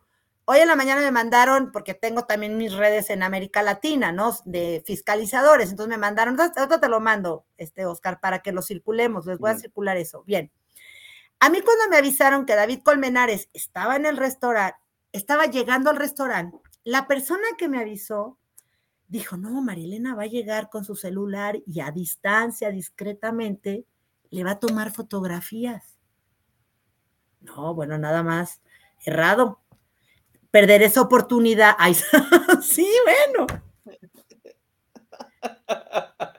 Ahí lo están viendo, o sea, y, y- y- pero agarré mi bolsa y salí corriendo al restaurante. Yo estaba a cinco minutos del restaurante. Bueno, llego al restaurante y, y entro y primero veo, estaba solo sentado. Espérenme, yo dije, ¿quién lo tendrá esperando a David Colmenares? Yo dije, casi una hora esperando y aparece Nacho Mier, el coordinador de los diputados de Morena. Entonces dije, no, me voy a esperar que ya estén en el plato fuerte, ¿me explico? Porque dije, si ahorita los agarro al inicio, no, o sea, que se les atragante la comida. No, ahí están así, bueno. ok. No, no, pues el, el favor se hace completo. Entonces, ya cuando vi que estaba, estaba otro diputado, es un diputado, el otro que está ahí sentado con ellos es un diputado que verdaderamente es una vergüenza, es un tipo, un inculto, un ignorante. Quiero que vean cuando participes de Morena, es uno de Chapas. Bueno, entonces, o sea, yo dije, no, no, los voy a, aquí los voy a agarrar. Y entonces, saco el celular, este celular que traía, este, es el que traía, pues lo acababa de comprar y la verdad que no lo sabía muy bien y todo dije, no, lo voy a grabar, a ver cómo le hago. Entonces ahí estoy ensayando, me siento en una mesa y ya que vi como que ya van el plato fuerte, llego, mire, pero miren qué sorpresa. Ya saben todo el, bueno, ese video en mi tweet, en ese tweet lleva como un millón cien mil o un millón doscientas mil visualizaciones, más aparte todo lo que se reprodujo. Bien. Entonces, no, no, la cara de ellos, porque ya ni dejé, le dije, a ver, yo he venido denunciando que David Colmenares se llevó al hermano de Nacho Mier a trabajar con él. O sea, esa agencia de colocaciones, la Auditoría Superior de la Federación. Ay, sí, bueno, dice Eduardo, pues sí, mi, mi familia está un poquillo asustada, ¿eh? No se crean. Bueno, entonces, a ver, yo he venido anunciando que hay un conflicto de interés porque se llevó a trabajar a su hermano de Nacho Mier como, fíjense, director general adjunto de vinculación legislativa. Un total, sí, le di unos buenos sapos, sí. O sea, imagínense que el hermano de Nacho Mier tiene que ver, es el enlace legislativo con la Auditoría Superior de la Federación. Es una vergüenza. Bueno, es un conflicto de interés. Esto pasó el martes. Yo lo que le decía, le dije en ese momento allá a David Colmenares es, pero ahora a ver si ya se presenta usted en la Cámara de Diputados, porque usted no ha querido venir con nosotros. Esto era el martes. Y el viernes, de acuerdo a la ley de fiscalización y rendición de cuentas, hay tres momentos, en la ley de fiscalización y rendición de cuentas, hay tres momentos que se entregan, es parciales, son tres entregas de la cuenta pública del año fiscalizado. Entonces, la primera, el 30 de junio, la segunda, el 31 de octubre, y la tercera es al siguiente año, el 20 de febrero del año fiscalizado. Entonces, iba a ser la primera entrega, o sea, ese 30 de junio era un viernes 30 de junio, iba a ser la primera entrega. Pero resulta que inclusive David no se iba a presentar, pero como lo apañé en el restaurante, ya no tuvo escapatoria. Bien, entonces, el esto fue martes, el miércoles en el Senado, eh, estaba, acuérdense que cuando no estamos en periodo ordinario, estamos en receso, el Congreso Federal, se instala lo que se llama la Comisión Permanente, conformada por 37 diputados y senadores. Bien, cuando es el periodo de receso que va del 1 de, del primero de mayo al 31 de agosto, se sesiona en el Senado. Y en enero, que ahora vamos a entrar del 15 de diciembre hasta el 1 de febrero, entramos en un periodo de receso, se sesiona en la Cámara de Diputados. Bien. Regreso. Entonces, el martes lo, lo apaño en el restaurante y el miércoles en la comisión permanente en el Senado, Nacho Mier llega de visita porque ni siquiera, bueno, estaba de integrante de la comisión y lo abordan los periodistas, los reporteros y le dicen, oiga, ¿qué dice de lo que pasó ayer con la diputada Pérez Jaén en el restaurante Prendes? Y me dice, dice, infantiladas, es una infantil o es infantiladas de la diputada Pérez Jaén, le voy a regalar un manual de Carreño. Y lo que dice es mentira porque mi hermano tiene 20 años trabajando en la Auditoría Superior de la Federación. Es más, cuando me preguntan, yo digo, yo soy el hermano de Luis Fernando. O sea, dijo que yo, no, no espérenme. Dije, este se le va a aparecer el diablo. Bueno, pero esto fue el miércoles. El viernes, acuérdense que fue esa entrega de la primera entrega cuando le soltó la diputada de Morena una, ahí vea la, la, olla con los ratones, con las ratas, ¿se acuerdan? A ver, que fue todo un escándalo nacional. Inés Parra, mi aliada en esa comisión, bueno, también era Adela, pero Adela pues ya la quitaron, la otra de Morena, pero mi aliada, mi aliada se llama Inés Morena en esta comisión, la que se les eche encima también. Ella es de Puebla, ella es del Distrito 5 de Puebla, de la Sierra pero ella y yo hemos hecho congeniado porque traemos el tema de corrupción. Es lo mejor que, o sea, que me ha pasado esta mujer, porque ella es de las, en estos temas, ah, usted es malvada, me encanta. Pues bueno, ya. estoy leyendo, usted es malvada. No, claro, bueno. Entonces, acuérdense que eso fue, no sé si encuéntrenlo, pónganle Inés Parra ratones. Inés Parra, búsquenlo, Inés Parra ratones. Fue un escándalo, o sea, yo, porque yo le dije, me dijo Inés, ¿qué vas a hacer el viernes? Le dije, mira, a lo mejor le llevo unos cartelones a David Colmenares en esta entrega, pero ya lo importante es que se presente porque no ha querido venir, pero ahorita ya no tiene escapatoria. Si me lo encontré en un restaurante el martes, ¿tú crees que no va a venir? Bueno, ¿qué sucedió? Ay, don Juan Carlos Latoso, ya, ya, hay que invitar en España. Ya llegó. Esa, destapa la cloaca que le, gritaba la venta a los ratones. Bueno, entonces resulta que de los ratones. Yo me, nos sentamos juntas, eso fue el viernes, pero déjenme decirles que tuvo que llegar David Colmenares, ya que yo era un hervidero de reporteros. Toda televisión, radio, después de lo que había pasado conmigo el martes, me explico que lo había apañado en el restaurante, pues el viernes se presentó, entonces aquello estaba lleno de cámaras y televisión y todo. Pero ella se sienta conmigo y yo no veo, me dice, no vas a ver la sorpresa que le tengo. Bueno, se va con la cazuela esa llena de ratones, véanlo en las imágenes, o sea, se, pero se le atora y no lo puede abrir. Ábrale. Se le o sea, le dice, porque es que si ven el video de ese día, le dice, ábralo, pero es que se le atoró, le digo, luego hasta, entonces se regresa, le deja ahí la cazuela con los ratones, porque le decía, destape, destape. Entonces, no, pero ella es buena, Juan Carlos, ella es buena, esta Inés es buena.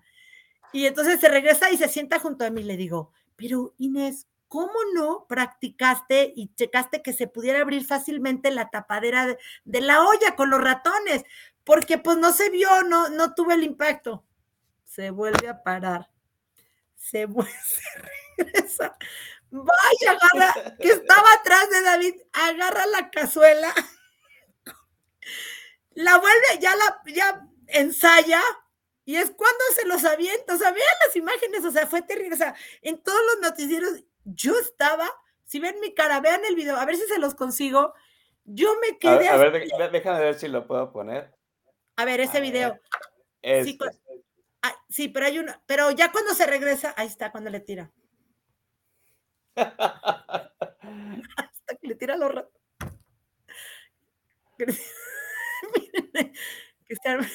Ya vieron que cuando le tira los ratones.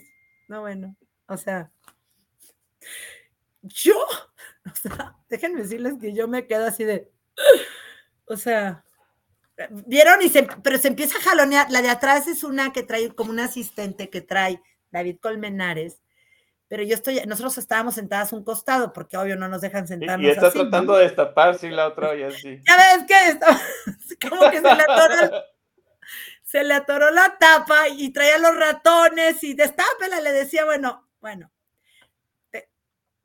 ahí está. No, bueno.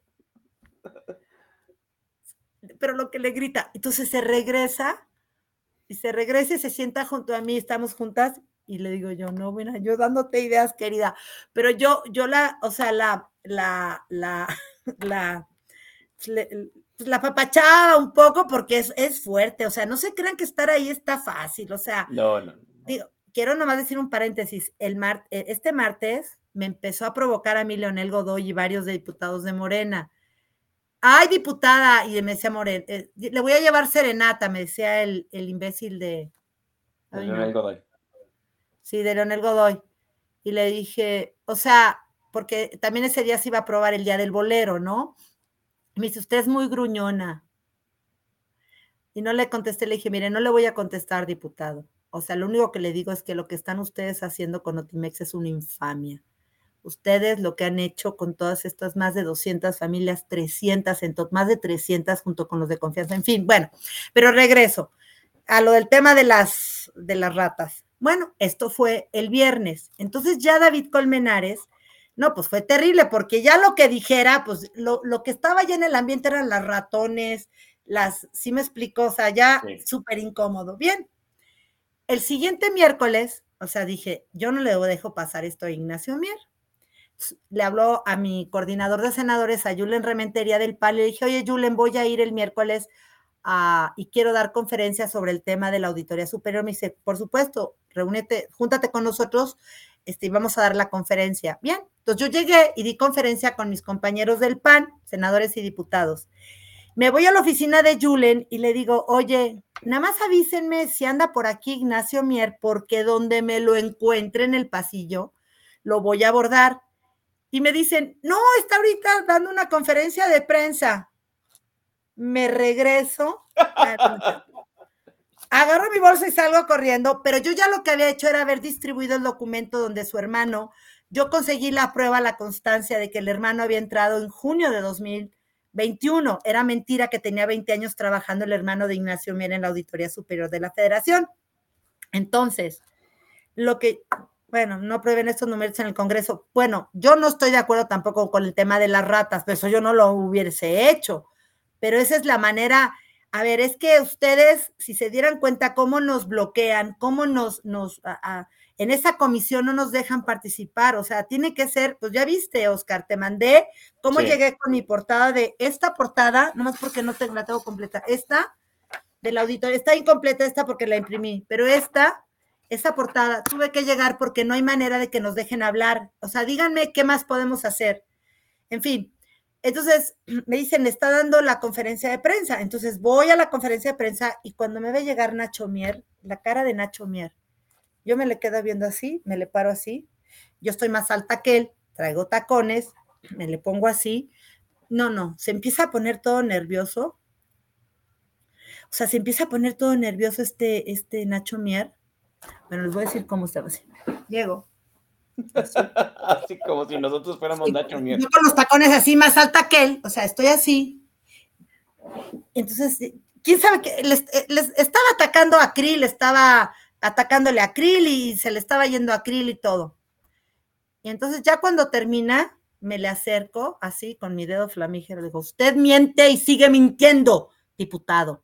Su hermano trabaja desde junio, ya les entregué a todos, aquí tienen la prueba, y aquí le entrego la ley de fiscalización y rendición de cuentas, y le hace el artículo 81, me acuerdo que le dije, porque usted se reúne con el auditor superior de la federación indebidamente, porque la ley establece que quien tiene las facultades es la comisión de vigilancia, no usted como coordinador. Usted, quién sabe qué estarían ustedes negociando ahí. Miren, o sea, y luego, y trata de decirme algo, atacarme a los míos. Digo, no, no, no, no me cambie el tema, diputado. Usted pero miren, o sea, no sabía ni qué decir Nacho Mier. Ya me di cuenta que no es un tipo que sabe reaccionar rápido, ¿no? Y, y entonces él me trata, este, pues le hace también la Administración de la Ciudad de México y que es su coordinador y la chingada. Dije, no, usted apréndase la ley de fiscalización y rendición de cuentas. Y ahí se la llevaba. Bueno, olvídense. No, ya lo que estaba diciendo él se olvidó. Los medios los, me los llevé yo. Porque además les dije, aquí está la prueba de que el hermano, ¿saben por qué empezó a trabajar el hermano de Nacho Mier? Es lo que dicen. Ustedes se acuerdan que le costó incluso la salida a un auditor especial, de lo mejor que tenía la auditoría, que es Gerardo Lozano. Ustedes se acuerdan cuando las cifras del aeropuerto, el presidente se enoja, porque dan a conocer en la proyección lo que costó la cancelación de Texcoco junto con los intereses y todo, si se acuerdan que eran 333 mil millones de pesos. ¿Se acuerdan ustedes que fue creo que en junio de 2000? Pues sí, fue a inicios de 2021. ¿Ustedes se acuerdan que las cifras no empezaron a cuadrar, que el presidente se puso furioso cuando la auditoría dijo que el costo de Texcoco iba a ser como 334 mil millones de pesos? Por ahí pueden buscar, o sea, búscale si quieres, Oscar, el tema, esto, que les dijo 333 mil. Que acuérdense que el presidente agarra y arremete contra la Auditoría Superior de la Federación, el gallina de, de, David Colmenares, e, ese mismo día en la tarde agarra y así empieza a decir, no, bueno, no, no, fueron 333 mil. Acuérdense que le corrige la plana. ¿Se acuerdan que había sustituido a Carlos Ursúa, este otro, el otro que estuvo con Andrés Manuel, otro secretario de Hacienda? Este, un chaparrito que estuvo también con él en, ¿cómo se llama? A ver, ¿quién es? A ver si es.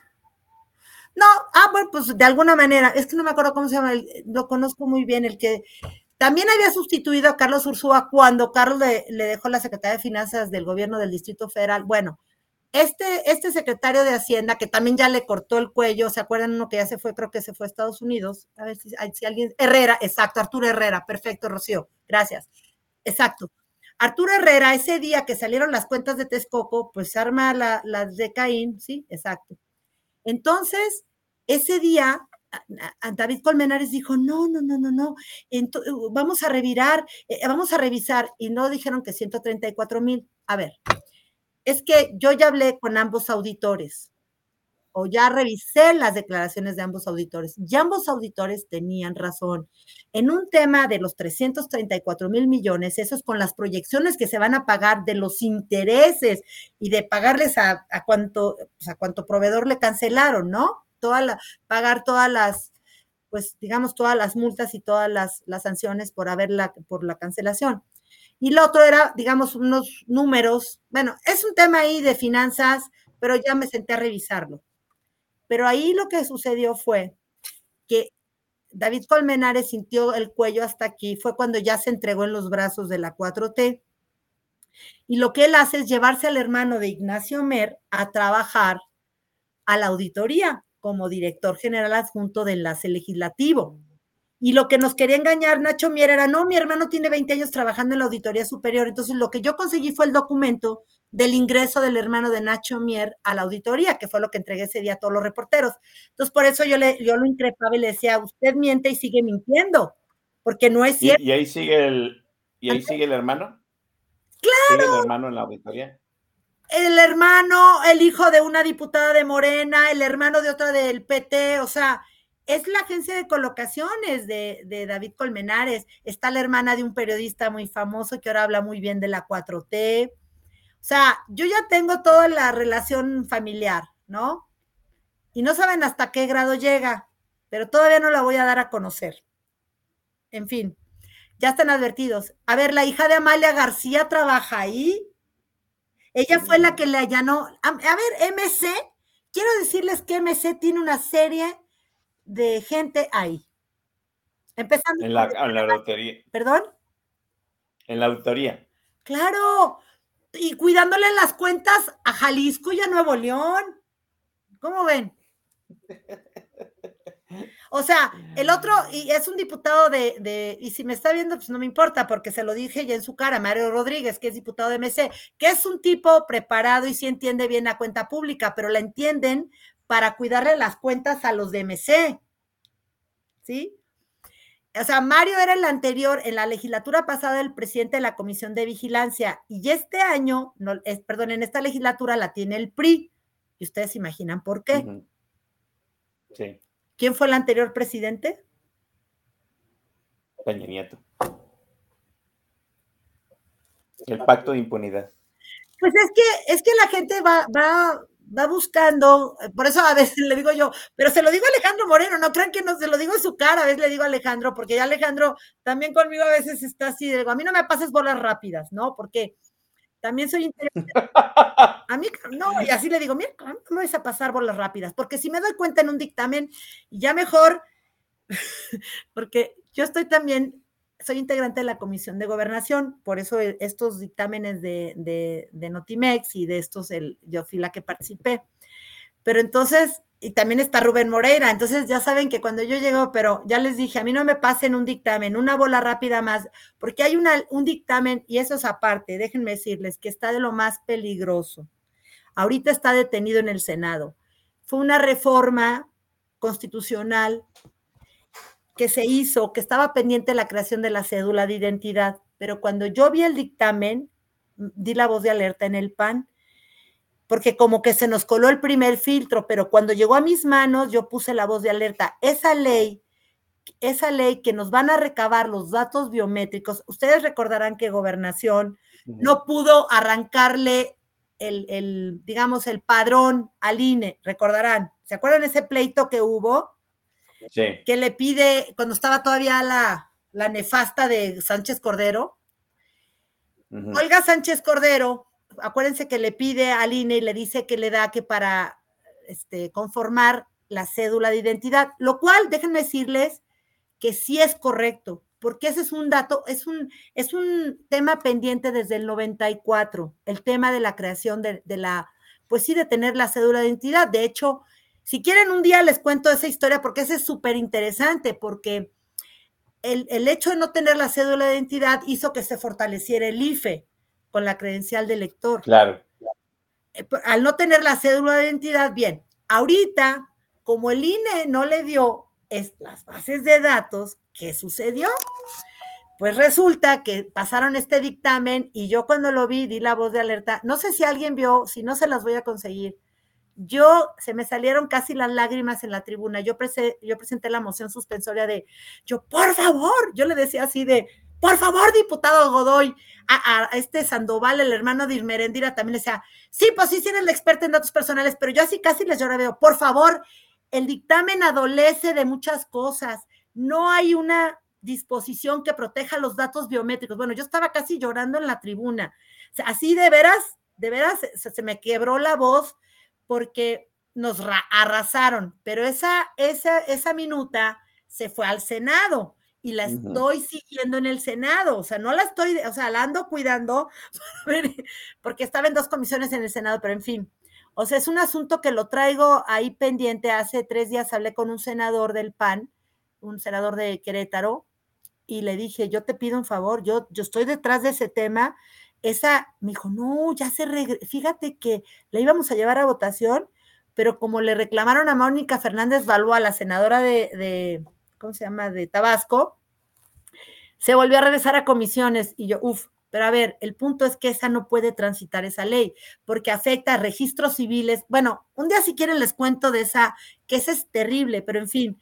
Entonces, de esas cosas que me pasan, pero o sea, por eso ya le dije a Alejandro Moreno, a mí no me vuelven a pasar un dictamen como una bola rápida. No, yo ya veo que, que, el propio Alejandro Moreno y Moreira me respetan mucho y todos, ya ahorita ahí, no, con ella la llevamos bien, porque dicen que yo sí leo los dictámenes, entonces incluso los de movimientos. no, no, ya, ya, fíjate, déjame decirlo, sí los lees. Y, lo voy a decir llanamente, y fui yo para que luego no diga, ah, lo dijo Mariana, no, fui yo los pendejeas con, con, una, con una elegancia muy tuya. Hay que ¿Los decirlo. Los pendejeas con una elegancia muy tuya. Así. Sí. No está, no, yo vi, yo vi, digo, te lo dije antes de entrar al programa, a mí el tema de Notimex también es algo que me afecta de algún modo de forma personal y cuando les dije, es que no están leyendo lo que, no están leyendo, van a dejar a un montón de gente sin, sin trabajo y, sin su este, finiquito correcto. Dije, otra vez María Elena pendejeándolos con él. Sí, sí los pendejé. ustedes no leen. Mira, déjenme, aquí lo tengo. aquí lo tengo. Les voy a decir una cosa. Ellos engañaron, nos enga o sea, porque se para el pendejo del verde a tribuna, perdónenme la expresión, y, se, suben y dicen, es que están garantizados los recursos para la liquidación de Notimex. Miren, aquí los tengo. Bueno, son mis anotaciones. Artículo décimo segundo del dictamen, en el transitorio.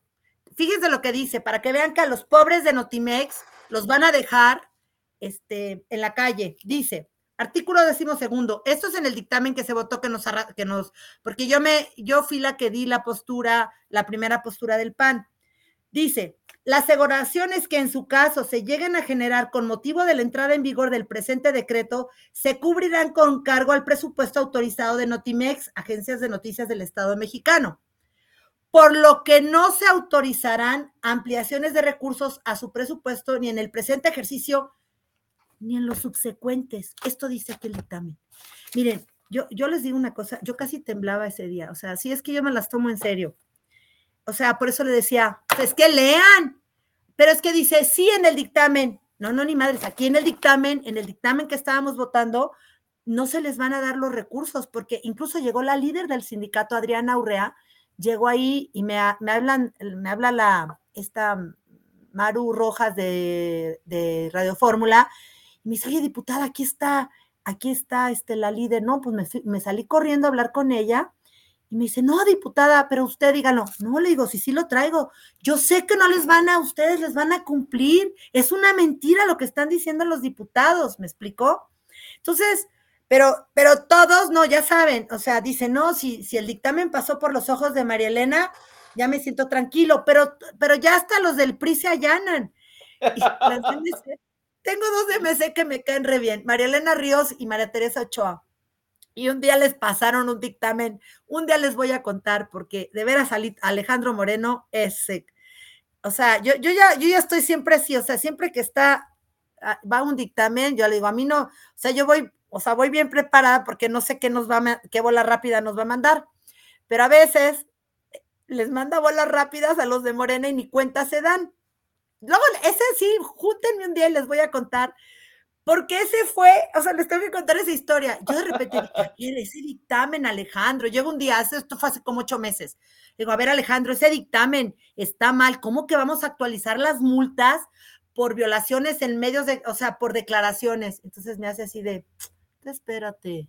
entonces, no sé qué frase me dijo, me cae el 20, le digo, no, pero, y ya dije, no, este les va a mandar un obús a los de Morena. No, eso no, es que esa diputada no es tonta. O sea, lo que le sigue. Esa diputada de Morena que presentó ese dictamen para sancionar a las personas este, por declaraciones, o sea, una tontería contra la libertad de expresión. Sí. Esa senado, esa diputada es la que agarraron en, en, en ¿Se acuerdan en Tapachula con unos, unos maletines de Ricardo Monreal que llevaban? Ah, sí, sí, sí, sí. Pues esa de premio la hicieron diputada, pero es bien tonta. Es tonta. Entonces se le ocurre que va a actualizar las multas por libertad de expresión. Una cosa, una, una minuta que ya estaba incluso en el Senado desde la legislatura pasada, ahí ya durmiendo el sueño de los justos. Y ella cree que va a ser una gran iniciativa actualizar las multas por declaraciones en una tontería. una tontería. sí. Exacto. Pero obviamente que como cayó en la, en, la, en la Comisión de Gobernación esa iniciativa de reforma, eh, o sea, es que Alejandro hace cosas, y entonces yo lo estaba viendo así, dije, ya vi, pero entonces el obús, ¿no se acuerdan que hasta Andrés Manuel dijo, no, yo la voy a vetar porque el golpe que les dieron al día siguiente en los medios a Morena fue terrible? Que hasta Ricardo Monreal dijo, no, aquí en el Senado no va a pasar, pero ¿cómo si la mandó tu muñeca? ¿Tu muñeca diputada te la mandó? O sea, pasan muchas cosas, por eso yo lo que les digo es que dicen que yo vivo en la Cámara de Diputados, en realidad sí, yo sí voy. Y yo me, yo me enojo mucho cuando no van los diputados, porque yo estoy, no fallo a las sesiones, no fallo a comisiones, porque el trabajo más importante es el trabajo de comisiones, porque ahí es donde se ven las iniciativas y se discuten los dictámenes, ¿me explico? Sí. Entonces, yo por eso. Y, y, lee las minutas.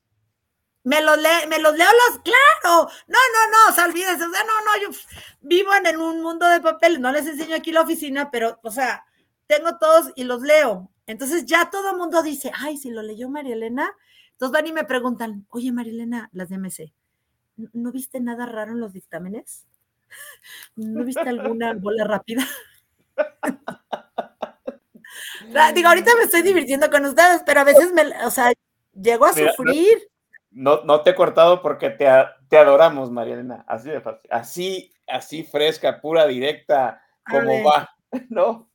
O sí, sea, pero lo que les digo es que ya Nacho Mier me ve pasar, ya cuando Nacho Mier, o sea, ya cuando me contaron los reporteros que siempre le dicen, como ese día me lo, o sea, me lo agarré ahí en el Senado, o sea, balbuceaba, el otro día yo voy con un cartelón así, o sea, vengo bajando de la tribuna con un cartelón y él viene bajando porque él va, él va a participar y me ve y me dice, ¿cuándo le invito a comer, diputada? Me dice el cínico. No, porque me roba la bolsa. Pero mi voz se oye tan fuerte, o sea, yo tengo una voz muy sonora, entonces se oye, y toda la bancada del PRI que estaba ahí, me escuchó, le dije, no, porque me roba la bolsa. O sea, no, no, sí, olvídense, o sea, ya, ya, pues no se acuerdan lo que pasó con Sergio, a ver, ¿se acuerdan lo de Gutierritos? No sé si recuerdan sí. lo que pasó. Gutierritos Pérez Jaén. Bueno, cuando yo llegué a la Cámara, este, él me tomó protesta, él era, presidía la mesa directiva, y me dijo, Pérez Jean. Dije, Pérez Jaén, la J suena y lleva acento. Bien. Les quiero decir porque mi padre es sevillano, mi familia es de Andalucía, la paterna, y la materna es mexicana. Soy cermeño de, por el lado materno, pero mi padre, mi familia es, sevillana, es andaluza. Por eso es así, el, es el Jaén. Bien. Entonces, lo que hacía Gutiérrez Luna cada vez que, o sea, yo iba a votar, cuando estaba ahí de viva voz, iba a votar de viva voz, diputada Pérez, entonces me lo hizo como dos veces. Sí, sí. Lo le mando una nota manuscrita y le digo, este, diputado Gutiérrez Luna, atentamente le pido que cuando se refiera a mí, me llame por, como Marilena Pérez Jaén Cermeño, este, o sea, con todos mis apellidos. Pérez Jaén y la J suena y quién sabe qué. Bien. Pero ese día yo estaba atrás en, en, otra curul y no pude votar porque nosotros los diputados, déjenme decirles que derivado de la, de la pandemia se puede votar con una, una aplicación que se llama la PRAF. Por eso ustedes ven que están sola la Cámara, pero los, los, diputados estamos votando en otros, o sea, podemos estar votando en otros lados, incluso en otras ciudades. No así los senadores, que luego les cuento, es, o sea, cuando atacaron a Lili y a Xochitl y todo, es que ellos tienen que estar presencial, entonces tienen que salir corriendo al salón de sesiones, nosotros no. Hay un, diferencias. Bueno, entonces cuando me, yo vengo corriendo a mi lugar, resulta que este, tomo, ya venía yo pensando, si este me dice, diputada Pérez me las va a pagar, yo le voy a decir Gutierritos. Así. Oye, Oscar, ¿te puedo mandar algo? Porque si lo ven se van a morir de la risa. O sea, a te ver. voy a mandar. Sí, espérate, déjame ¿por mandarte este. No, no, déjame, en este mismo momento, te voy a mandar este video de estos de este Videgaray. ¿Cómo se llama este? A ver, Estos déjame de la oreja. ¿Cómo se llama? Mira, vete al minuto me- 40. A ver. Minuto, este es 1.40, minuto 40. Bien. Bueno, ahorita lo, ahorita lo ves eso. Este Videgaray, el hermano de este Videgaray y el otro que son bien simpáticos, que están, que hacen bromas. Bueno. Ah, vas a ya, ya, ya, sí, sí, sí, sí. Bueno, bueno, entonces yo llego a mi curul, pido la palabra para votar, y este tipo dice, diputada Pérez, dije, su sentencia está echada. Me abre el micrófono y le digo, diputado Gutierritos, María Elena Pérez Jaén Cermeño del Partido Acción Nacional a favor. Y ya le advertí o ya le dije que no soy, que soy María Elena Pérez Jaén Cermeño. Y me pega un grito, diputada, me falta el respeto. Vea, si te vas al, al minuto 40 de este que te acabo de mandar, Eduardo. Videgaray, sí, el otro, ¿cómo se llama? El otro, que es buenísimo. A ver, a ver, a ver. Pero miren lo que dijeron. Bueno, yo, esto fue como a las 4 de la tarde, yo me voy a un evento como a las 8 de la noche, entro corriendo al Hotel Four Seasons a un evento y me encuentro a varios y me dicen, ¿ya viste, María Elena? Es trending topic, Gutierritos. ¿Cómo? ¿Cómo? ¿Qué pasó? No, pues está Gutiérrez Luna. Mira, ponle, vete al minuto 40, ay, si lo quieren ver, porque está muy simpático lo que. La corneta, exacto, ellos, exacto. Ahí está. Minuto 40. Ver, vamos, vamos viendo si se escucha. No les caiga pesado el chorizo ese de cenar, ¿eh? Espero, espero. Bueno, si alguien dice tu nombre o tu apellido mal, Ajá. por lo general te causa molestia, ¿verdad, mm. José Ramón San Esteban? Así es, Eduardo Videobar Gay. que ya, ya ni videobares hay, pero no importa. Da igual. Ese es mi apodo favorito, gracias por recordármelo. Bueno, algunas personas se lo toman a la ligera, pero la diputada María Elena Pérez Jaén, no, no, no. Ella sí se súper enoja si no dicen su apellido completo de manera correcta, Pérez Jaén. Pero como el diputado presidente Sergio Gutiérrez solo le dijo diputada Pérez, pues que nos la hacen muinar. Y le contestó súper feo, miren. Diputada María Elena Pérez del PAN,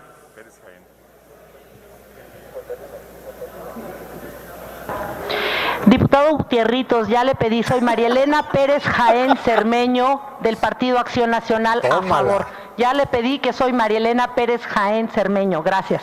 Diputada, no hay ninguna petición en ese sentido y le pido que se dirija con respeto a esta presidencia. Ay, ay, ay, ay, ay no te enojes, Tranquilo, Gutierritos. No te chiles. Ahora, qué sensible. No le vayan a decir. Ahí quedó.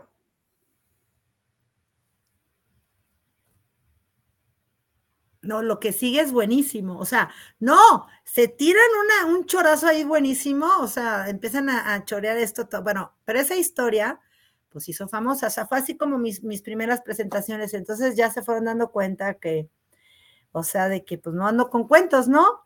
Entonces yo le mandé luego ya un escrito, porque luego me quería llamar un extrañamiento y no sé qué, pues, hay un procedimiento que hay en la cámara, que porque le había faltado el respeto, y yo, pues, ¿cuál le falté al respeto, no?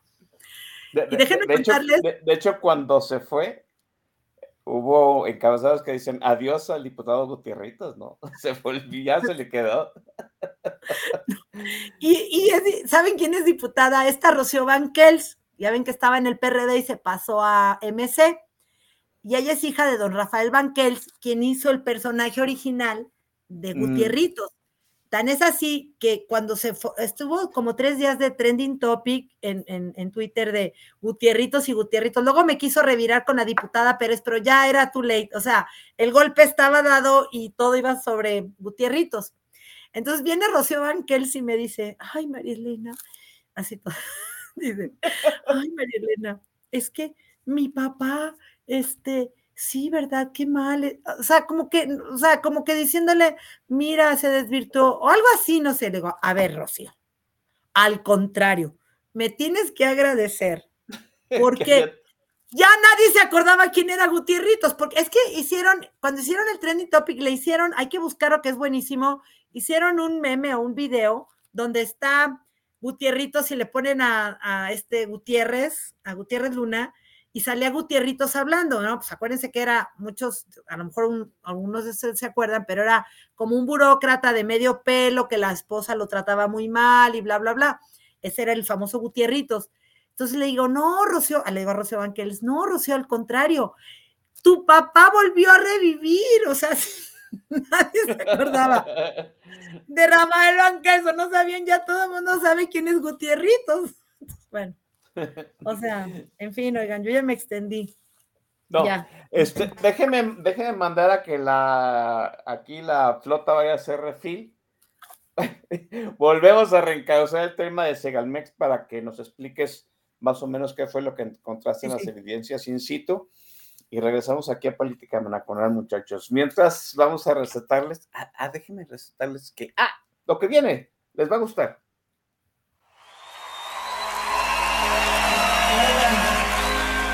You all look like you're having a ball. Uh, because this evening is about kids and music, I just, I have to do the next song. It's just a requirement.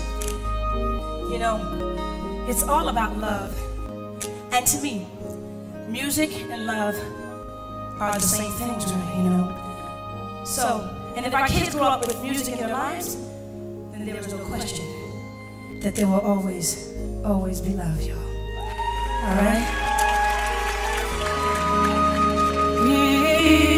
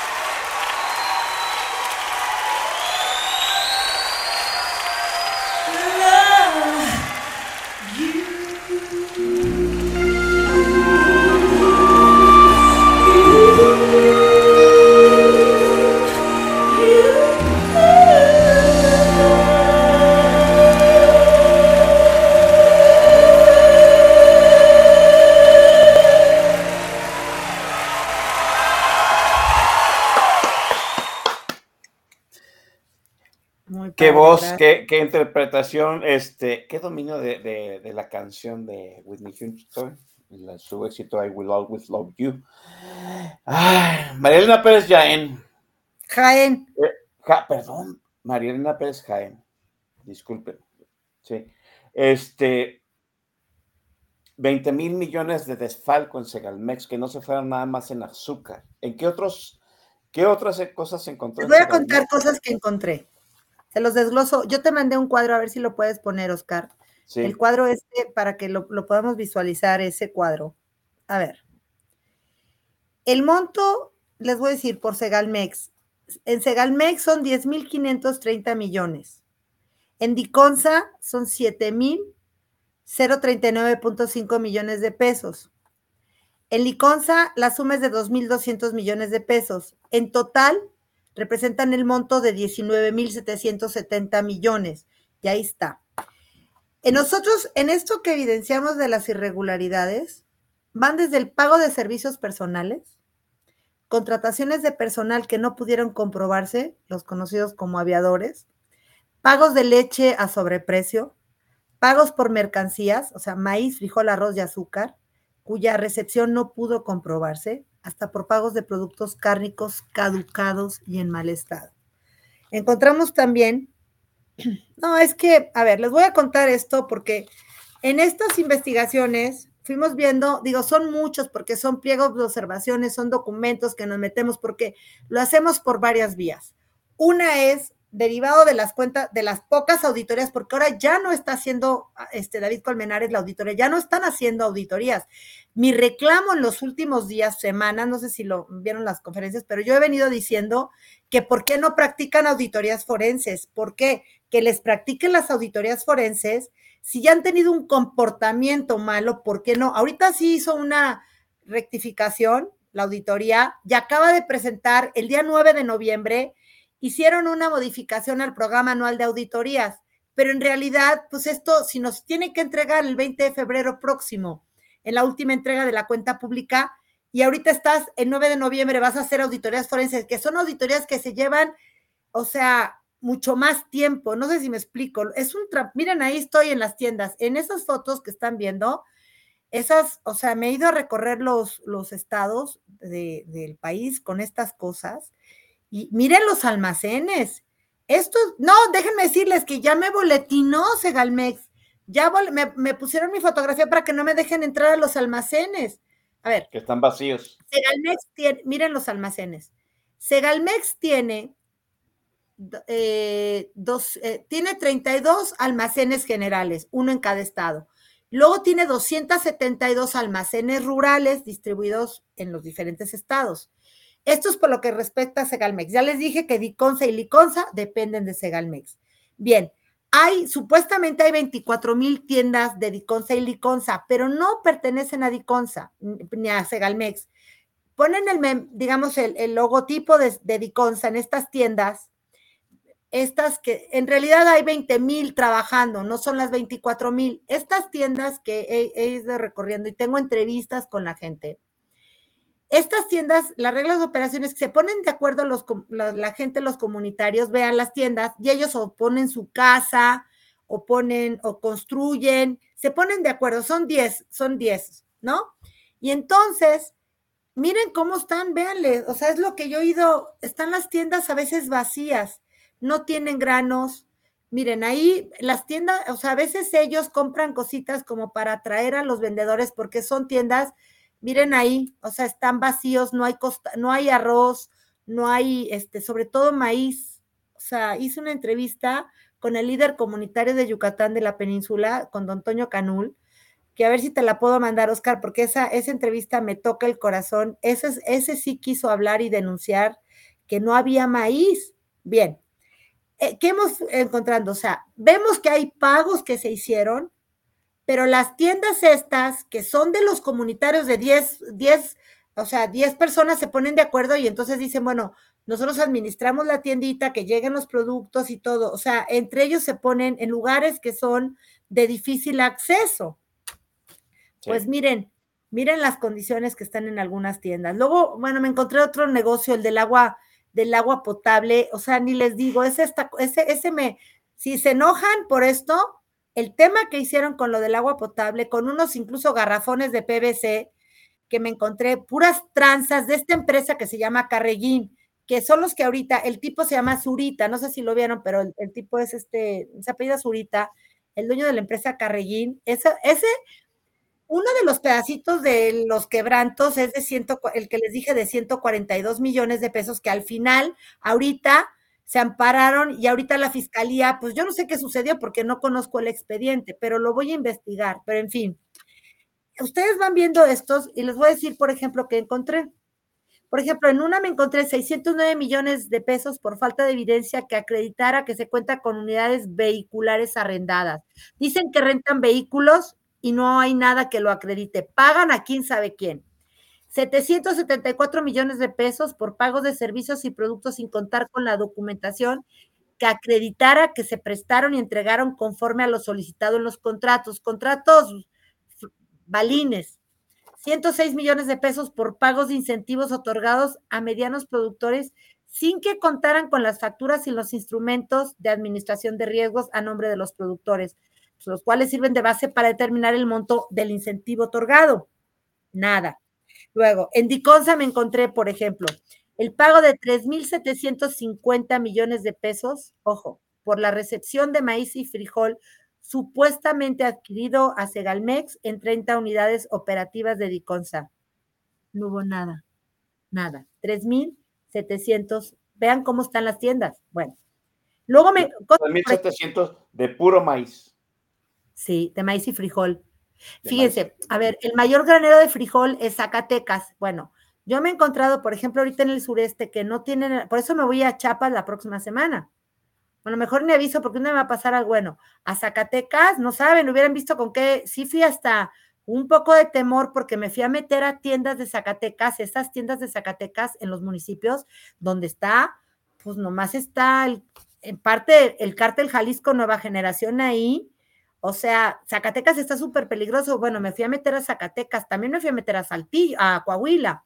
Ahí en Ejidos, o sea, se, les parte el corazón, o sea, se muere de hambre la gente. O sea, no hay manera de que lleguen porque les cuesta a ellos mucho. Esto, a ver, Segalmex se creó en enero de 2019 con el objetivo, miren nada más, eso o sea, se creó con el objetivo de, o sea, de proveer a, los más necesitados, a las familias, de los productos de la canasta básica. Y estos malditos se los roban. O sea, no se los entregan, se cobran el dinero. Por ejemplo, fíjense, me encontré que en el pago de 4 millones de pesos por productos caducados en los almacenes rural a Totonilco, el Grande y Central Puebla. Productos cárnicos en mal estado. O sea, ya cuando les entregan la carne, para ver, ¿cómo compras carne? Este, también me encontré en eh, productos cárnicos en mal estado en el almacén central de Puebla. Sin Codicon se acreditara la justificación y planeación llevada a cabo para realizar la adquisición de dichos productos. Luego, me encontré el pago de 42 millones de pesos sin que se acreditara la prestación integral de servicios especializados por prestadores de servicio. O sea, miren, miren cómo están los almacenes. Me encontré luego la erogación de 518 millones de pesos por pagos realizados sin contar con la documentación que acreditara la recepción de leche fresca y los servicios de maquila de secado de la misma. En la leche no saben las cosas que me he encontrado. Y luego no sé si supieron que se, no sé si supieron que se, se tiraron, porque eso fue noticia. En Puebla, se, o sea, litros, miles de litros de leche que se echó a perder que la dejaron ahí abandonada y se echó a perder y la tuvieron que, en fin, dice aquí son 372 millones de pesos por pago en exceso a 173 productores de leche, a quienes se les pagaron cantidades que no correspondían al precio de leche respectivo al tipo de productor. Y luego me encontré otras 620 millones de pesos por el pago de recursos sin contar con la documentación que acreditara la recepción de los servicios de transporte de productos lácteos. Y así O sea, cuando un día que estaba con López Dóriga y le estaba contando, o con Memo Ortega, ya no sé en qué entrevista estaba de tele, y me dice, a ver, no me salen, o, o Eduardo Ruiz Gili, mira, ahí está. Y me, le digo, no, pero es que haz la sumatoria. Si uno va sumando 372 millones, 42 millones acá, 518 millones, uno le va sumando, pues entonces nos dan estas cantidades, ¿no? En fin, el tema es que, pues todas estas, pues no es que ni son ya presuntas corruptelas, es corrupción simple y llanamente, ¿no? Y pues están estas complicidades, pero ¿cuál es el problema? Les digo a todos. El problema es que Andrés Manuel ni va a meter a la cárcel a, Na- a Nacho Valle, ni a toda la, la panda de... Y además déjenme decirles, sigue la corrupción en Segalmex. O sea, cuando me dicen, no, es que, es que ya llegó Leonel Cota, no sé si se acuerdan, hace un año, porque estuve en los medios, bueno, yo sé que a veces no, no, no me cubren todos, pero yo estuve en la comisión de vigilancia de que tenía que venir Leonel Cota, aunque no le correspondía a él la comparecencia, porque no, no le había tocado esas cuentas públicas, sí tenía, lo llamamos una reunión de trabajo. No, me dio un agarrón hace un año, el 15, 14, 13 o 14 de diciembre. Es más, ni fui a la fiesta de fin de año de los diputados del PAN. O sea, fui y me salí y dije, no, no llego mañana con el ojo vidrioso, ni madres. O sea, yo llego totalmente para, para irme sobre Leonel Cota. Eso fue creo que el 13 o 14 de diciembre. Porque llegó, y él llegó a, mostrarme sus, como él me había estado siguiendo las cosas que decía, él llegó a desmentir, me dijo que yo le enseñé fotografías, estas que ustedes vieron, de, de, de cómo estaban el, el- los almacenes. Y él insistía que estaban llenos. Y le dije que no era cierto. Tan no es así que, o sea, tengo gente que me va informando si tienen o no tienen granos. A ver, lo más importante para estas comunidades rurales son los granos. El grano ahorita está atorado en Sinaloa. No va a llegar al sureste porque ya no hay tren. ¿Han visto ustedes alguna, o sea, ya vieron que la bestia no está funcionando? El tren, no hay tren a Chiapas. Si ustedes se fijan, vean cómo los migrantes ya no vienen, ya no sale la bestia. Si lo ubican, ¿no? La, el tren este. Sí. Bueno, el tema es que no llega el grano al sureste. Entonces no hay grano. Entonces, conseguirlo les cuesta carísimo. Entonces, ¿para qué tú les dices que les das apoyos, les das programas sociales cuando no tienen dónde ir a comprarlos? Entonces tienen que trasladar, tienen que pagar transporte y tiene, es lo que me decía la gente ahora que fui a Tizimín en Yucatán, en, en el municipio de Valladolid. O sea, Supuestamente en junio dijo Leonel Cota que iba a llegar el grano por tren a Chiapas. Pues yo quiero saber en qué tren, porque no ha llegado. Y me voy a ir ahora la próxima semana a hacer un, un recorrido este, para, para demostrar que no hay grano, porque ya lo demostré que no hay en Yucatán. Ahora voy a ir a Campeche también, porque no tienen grano, porque el grano lo tienen atorado allá en Sinaloa, está en bodegas o en Zacatecas, que está el frijol. O sea, son como dos estados donde están guardados, tienen pues graneros, no sé cómo, se les llaman silos, bueno, no están como, no son como los de Argentina, pero son los graneros que tienen allá, están ahí, estaban guardados. Claro, yo tampoco puedo andar yendo por todo el país corriendo a ver dónde está el grano, no sé si me explico. Sí, y, luego, y luego ya dijiste que te tienen boletinada en las tiendas también. No, a ver, no, en, las- en las tiendas no, porque las tiendas son de los comunitarios, no, Ah, el tema es que quieran hablar en los almacenes. Pero no, a ver, me está, estoy boletinada, pero sí puedo entrar, pero yo sé que si entro, a ellos los meto en un problema. Sí, ¿Me claro. explicó? Sí, no, porque lo que hizo Leonel Cota, Leonel me, no, pues no soy de su agrado, de Leonel Cota el actual, pero déjenme decirles que hay muchas historias de gente que están haciendo negocios y siguen haciendo negocios en Segalmex, pero además el tema es que él ha hecho un subejercicio, o sea, él pide presupuesto para el año próximo, nada más que descubro que tuvo un subejercicio como de dos mil millones de pesos y yo digo, a ver, señor, entonces usted pide más presupuesto. Entonces, dicen que antes se lo robaba Nacho Valle y secuaces, y usted que hace un subejercicio, o sea, pero si hubiese más auditorías por parte de la Auditoría Superior de la Federación, tendríamos mayor información, pero ya dejó de hacer la auditoría. O sea, la auditoría está flotando, Colmenares está flotando, Colmenares está esperando que yo me deje de ser diputada. Lo que él quiere, ya lo pidió, es que no quiere que vuelva a ser yo diputada. Así de fácil. ¿Cómo ven? ¿Y qué dice su a- bancada? ¿Mande? ¿Qué dice A tu ver. bancada? ¿Qué dice mi bancada? A ver, yo no tengo militancia del PAN. Yo llegué, pues, por mi trayectoria en transparencia, en estos temas. A mí me invitó el PAN, digamos, como un espacio de sociedad civil, de grupos que le pedían a, a Marco Cortés y a, a, pues, a Acción Nacional le pidieron la inclusión, mi inclusión. Yo sé que Acción Nacional está complacido con el trabajo que he venido haciendo pero pues, eh, o sea, mi reelección depende de la decisión de Marco Cortés y yo espero, esto se va a definir en enero. Este, yo he hablado con varios que integran la comisión permanente. A ver, en el PAN incluso me dicen que soy muy valiente y hasta me asustaron porque el otro día me, o sea, me dijeron que me cuidara mucho y yo les digo, pero no me digan eso, o sea, porque, ¿cómo que me cuide mucho? sí. ¿Qué? Sí, sí. Acuérpenme, o sea, que su barrio lo respalde. A ver, la el otro día me dice el secretario, a ver, yo me la paso entre el distrito, entre la Ciudad de México y Aguascalientes, más ahorita pues estoy en la Cámara, pero yo lo que les digo, me- o sea, yo me voy manejando de aquí a Aguascalientes. Entonces, ¿qué sucede? Pues ya me dicen que cómo manejo yo sola. No sé si han visto que he estado sacando tweets de todo lo que está sucediendo entre León y Aguascalientes en la carretera. A, antier otra vez se robaron o dos madrinas de, este, de coches, otra vez. Ahí, o sea, en León, Aguascalientes, que son 100 kilómetros, está súper peligrosa. Y ya ni les digo rumbo a, a Guadalajara. Pero pues, yo manejo, voy y vengo, yo no tengo chofer, o sea, yo manejo. Entonces ya, o sea, me dice el secretario general de gobierno de Aguascalientes, oye, pues si necesitas aquí seguridad, le digo, no, es que no necesito seguridad. O sea, este, lo que yo estoy haciendo, pues yo creo que no tiene ninguna, o sea, no, no me, como que no me preocupen. Pero bueno, en el PAN creen que soy una persona que está haciendo mi trabajo muy bien, lo cual pues yo llegué a cumplir y, y la verdad que me respaldan, porque el propio Marco Cortés, y sí lo tengo que decir, Marco se porta muy bien conmigo. El viernes pasado en este evento de Guanajuato, pues nada más fuimos cuatro oradores, o sea, Lorenzo Córdoba, Vicente Fox, yo como ya les dije, Carlos Ursúa y yo, y yo les, yo les expuse a todos el tema de Segalmex y yo lo que les decía a los diputados locales, esa era como pues mi enseñanza y mi petición, yo les decía es que ustedes pueden verificarlo y acercarse en estas a los comunitarios porque se van a encontrar con sorpresas.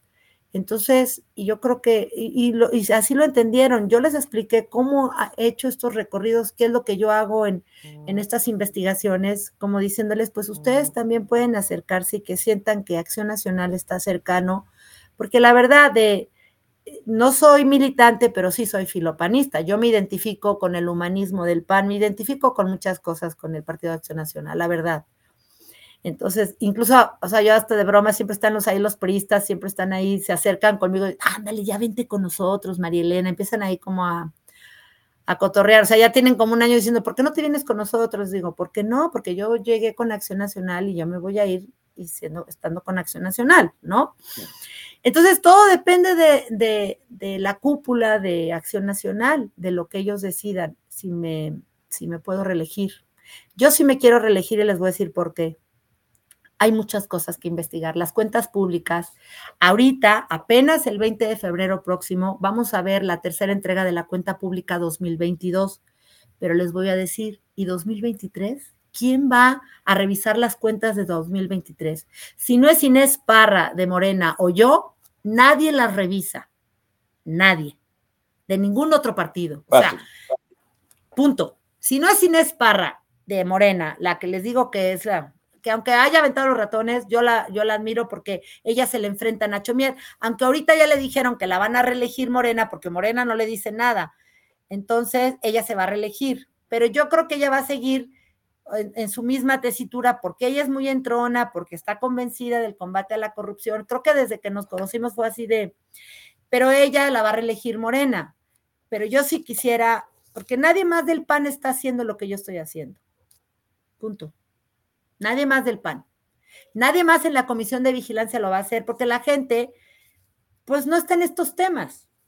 Yo creo que si fue, por eso siempre, y, y vengo diciendo, si fuéramos 50 diputados, 50, revisando y escudriñando el gobierno federal y los gobiernos de Morena y todos en general, porque acuérdense que la Auditoría Superior de la Federación, o sea, eh, lo que hace es vigilar la aplicación de los recursos en, los poder, en los tres poderes, en los órganos constitucionales autónomos, que son ocho, en todo el poder judicial. O sea, la, la auditoría fiscaliza todos los recursos públicos. Entonces, bueno, a ver, eso sería lo mejor, pero bueno, acuérdense que es aleatorio porque no es todo, pero bueno, eso eh, sería en el mundo ideal, pero es, o sea, es todos, eh, no solamente es el Poder Ejecutivo Federal. Entonces, yo sí creo que si todos hiciéramos una parte y todos nos pusiéramos, pero también los ciudadanos, ¿eh? los ciudadanos podríamos también, los ciudadanos podemos exigirles a nuestros diputados eso.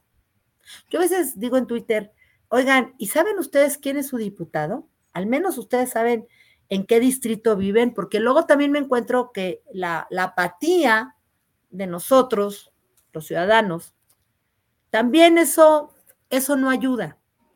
Por eso yo entre más, este, por eso cuando veo a, León este, Potrillo ya, Portillo ya, ese sujeto, o sea, algunos tuiteros, el que me pida orientación, yo siempre estaré dispuesta. Yo les digo, es que tenemos una herramienta que es la ley de transparencia, o sea, tenemos ese instrumento jurídico y tenemos la herramienta que es la plataforma nacional de transparencia en el cual podemos, es, o sea, nosotros también es una corresponsabilidad de parte de la ciudadanía. Claro. O sea, no todos somos lo, o sea, no todo hay que dejárselo a los diputados.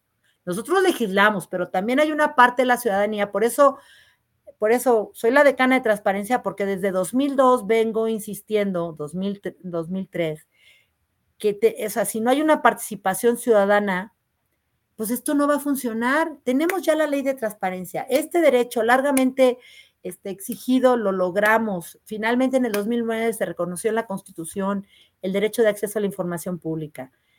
Que acuérdense que aunque la ley fue en el 2003, tuvieron que pasar seis años para que fuera reconocido el derecho en la Constitución. Entonces, porque la primera ley no era la ley reglamentaria del sexto constitucional, sino, digo, fue la primera ley que hubo y luego tuvo un proceso, pero en fin, yo insisto mucho que si nosotros no participamos y hacemos algo también en nuestras comunidades, yo les digo, por ejemplo, los invito, dense una vuelta por las tiendas de Diconce y Liconce y mándenme qué es lo que se encontraron. Porque hay un, eh, ustedes entran a la página de Segalmex y ahí está el listado de las tiendas donde están ubicadas las tiendas de las tiendas comunitarias. Platiquen con la gente. Yo le decía a alguien el otro día que es una, gente muy famosa, productor de, telenovelas, este, muy, muy, muy destacado en México. Yo le, yo le preguntaba, ¿cómo logro decirle a la gente de estas comunidades? Porque llegar yo y decirles, les voy a contar que Segalmex tiene la obligación de surtirle a los almacenes y los almacenes a las tiendas. No, ¿cómo le dices a la gente en un lenguaje que lo entienda?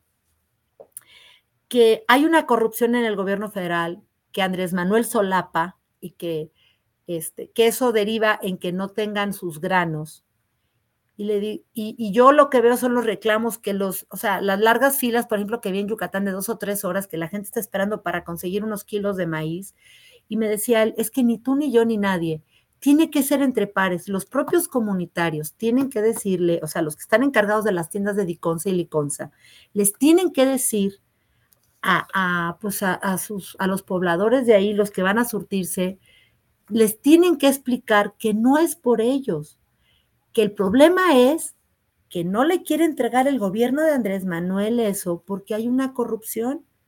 Pues bueno, eso es lo que estoy tratando de ver. Yo creo que se lo, hablaré en algún momento con Xochitl esto, porque sí le quiero preparar unas tarjetas a, a Xochitl y decirle, Xochitl, esto es lo que tengo. ¿Cómo les decimos a los comunitarios? Pues hay que hablar con los comunitarios, pero también todos los que tengamos, destinemos un sábado, un día, vamos a la tienda que tengamos cerca de Diconsa y ahí en la tienda de Diconsa podemos ver la problemática o las circunstancias en las que se encuentran actualmente. Porque pues a mí no me da tiempo, digo, yo he visitado 100 tiendas, no sé, aleatorias, 150, pero hay 20 mil en el país. Entonces, este, yo creo que si todos hacemos un esfuerzo y todos participamos, y también exigirle a nuestros diputados, ¿no? Oye, ¿tú qué estás haciendo, no? En fin, eso es lo que yo creo y lo, pues lo seguiré haciendo hasta el 31 de agosto del año próximo. Muy bien, déjenme mandar un corte y volvemos a despedir esta épica, épica emisión de Política Nacional.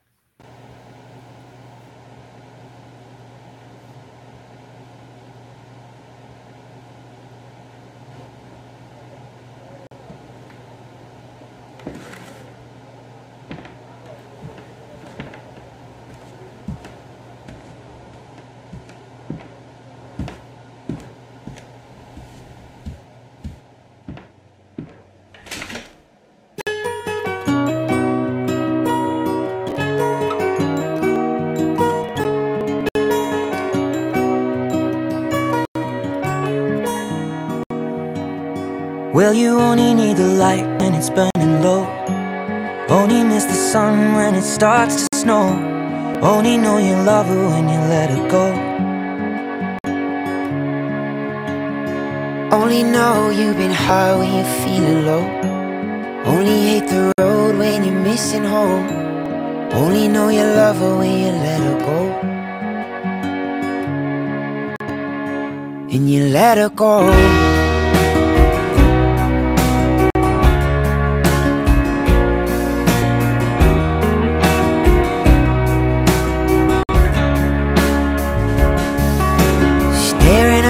to move you close. Hoping one day you'll make a dream last.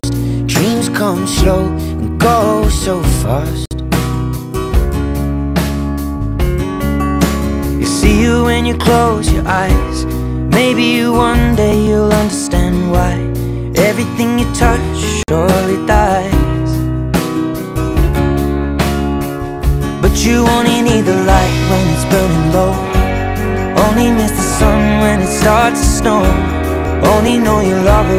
let it go.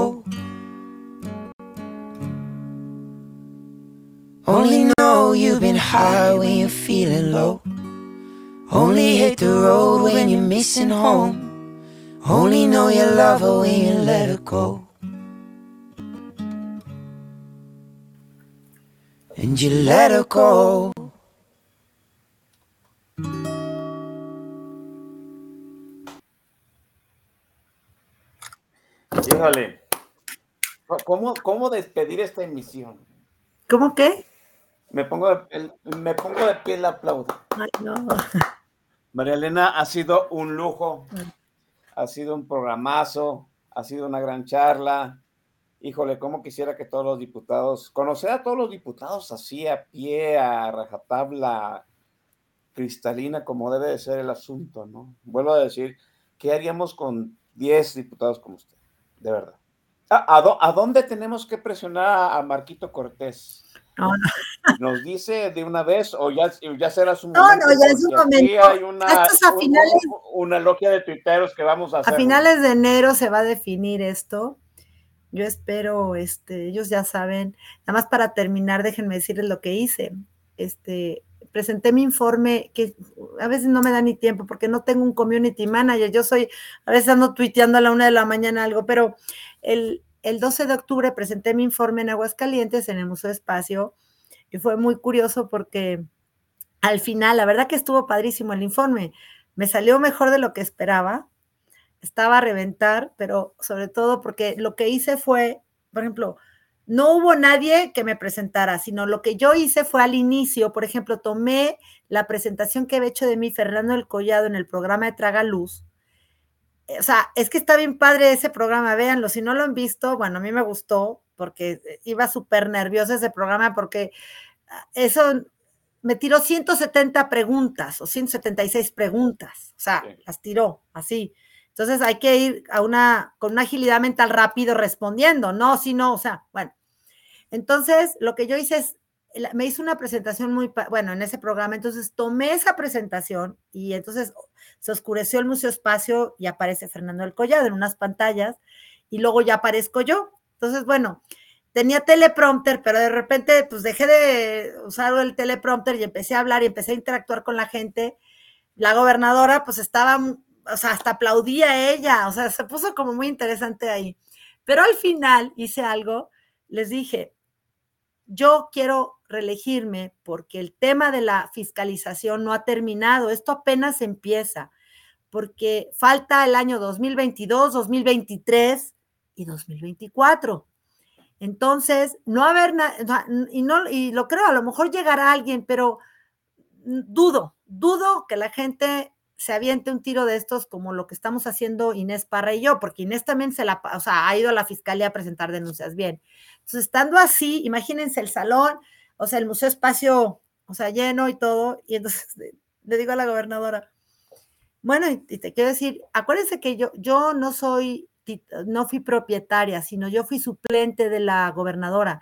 Ella estuvo solamente el primer periodo y yo llegué a la Cámara de Diputados el 1 de febrero de 2022, porque esa fue la negociación con el PAN de que, o sea, que Tere iba a estar el primer periodo, o sea, del 1 de septiembre al 1 de febrero de 2022 y yo tomaba protesta el 1 de febrero de 2022 porque ella sí iba a ir de candidata a la gubernatura.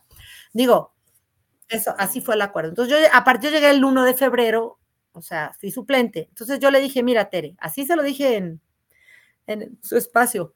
Yo quiero volverme a reelegir, yo quiero reelegirme y es importante porque hay mucho trabajo que hacer.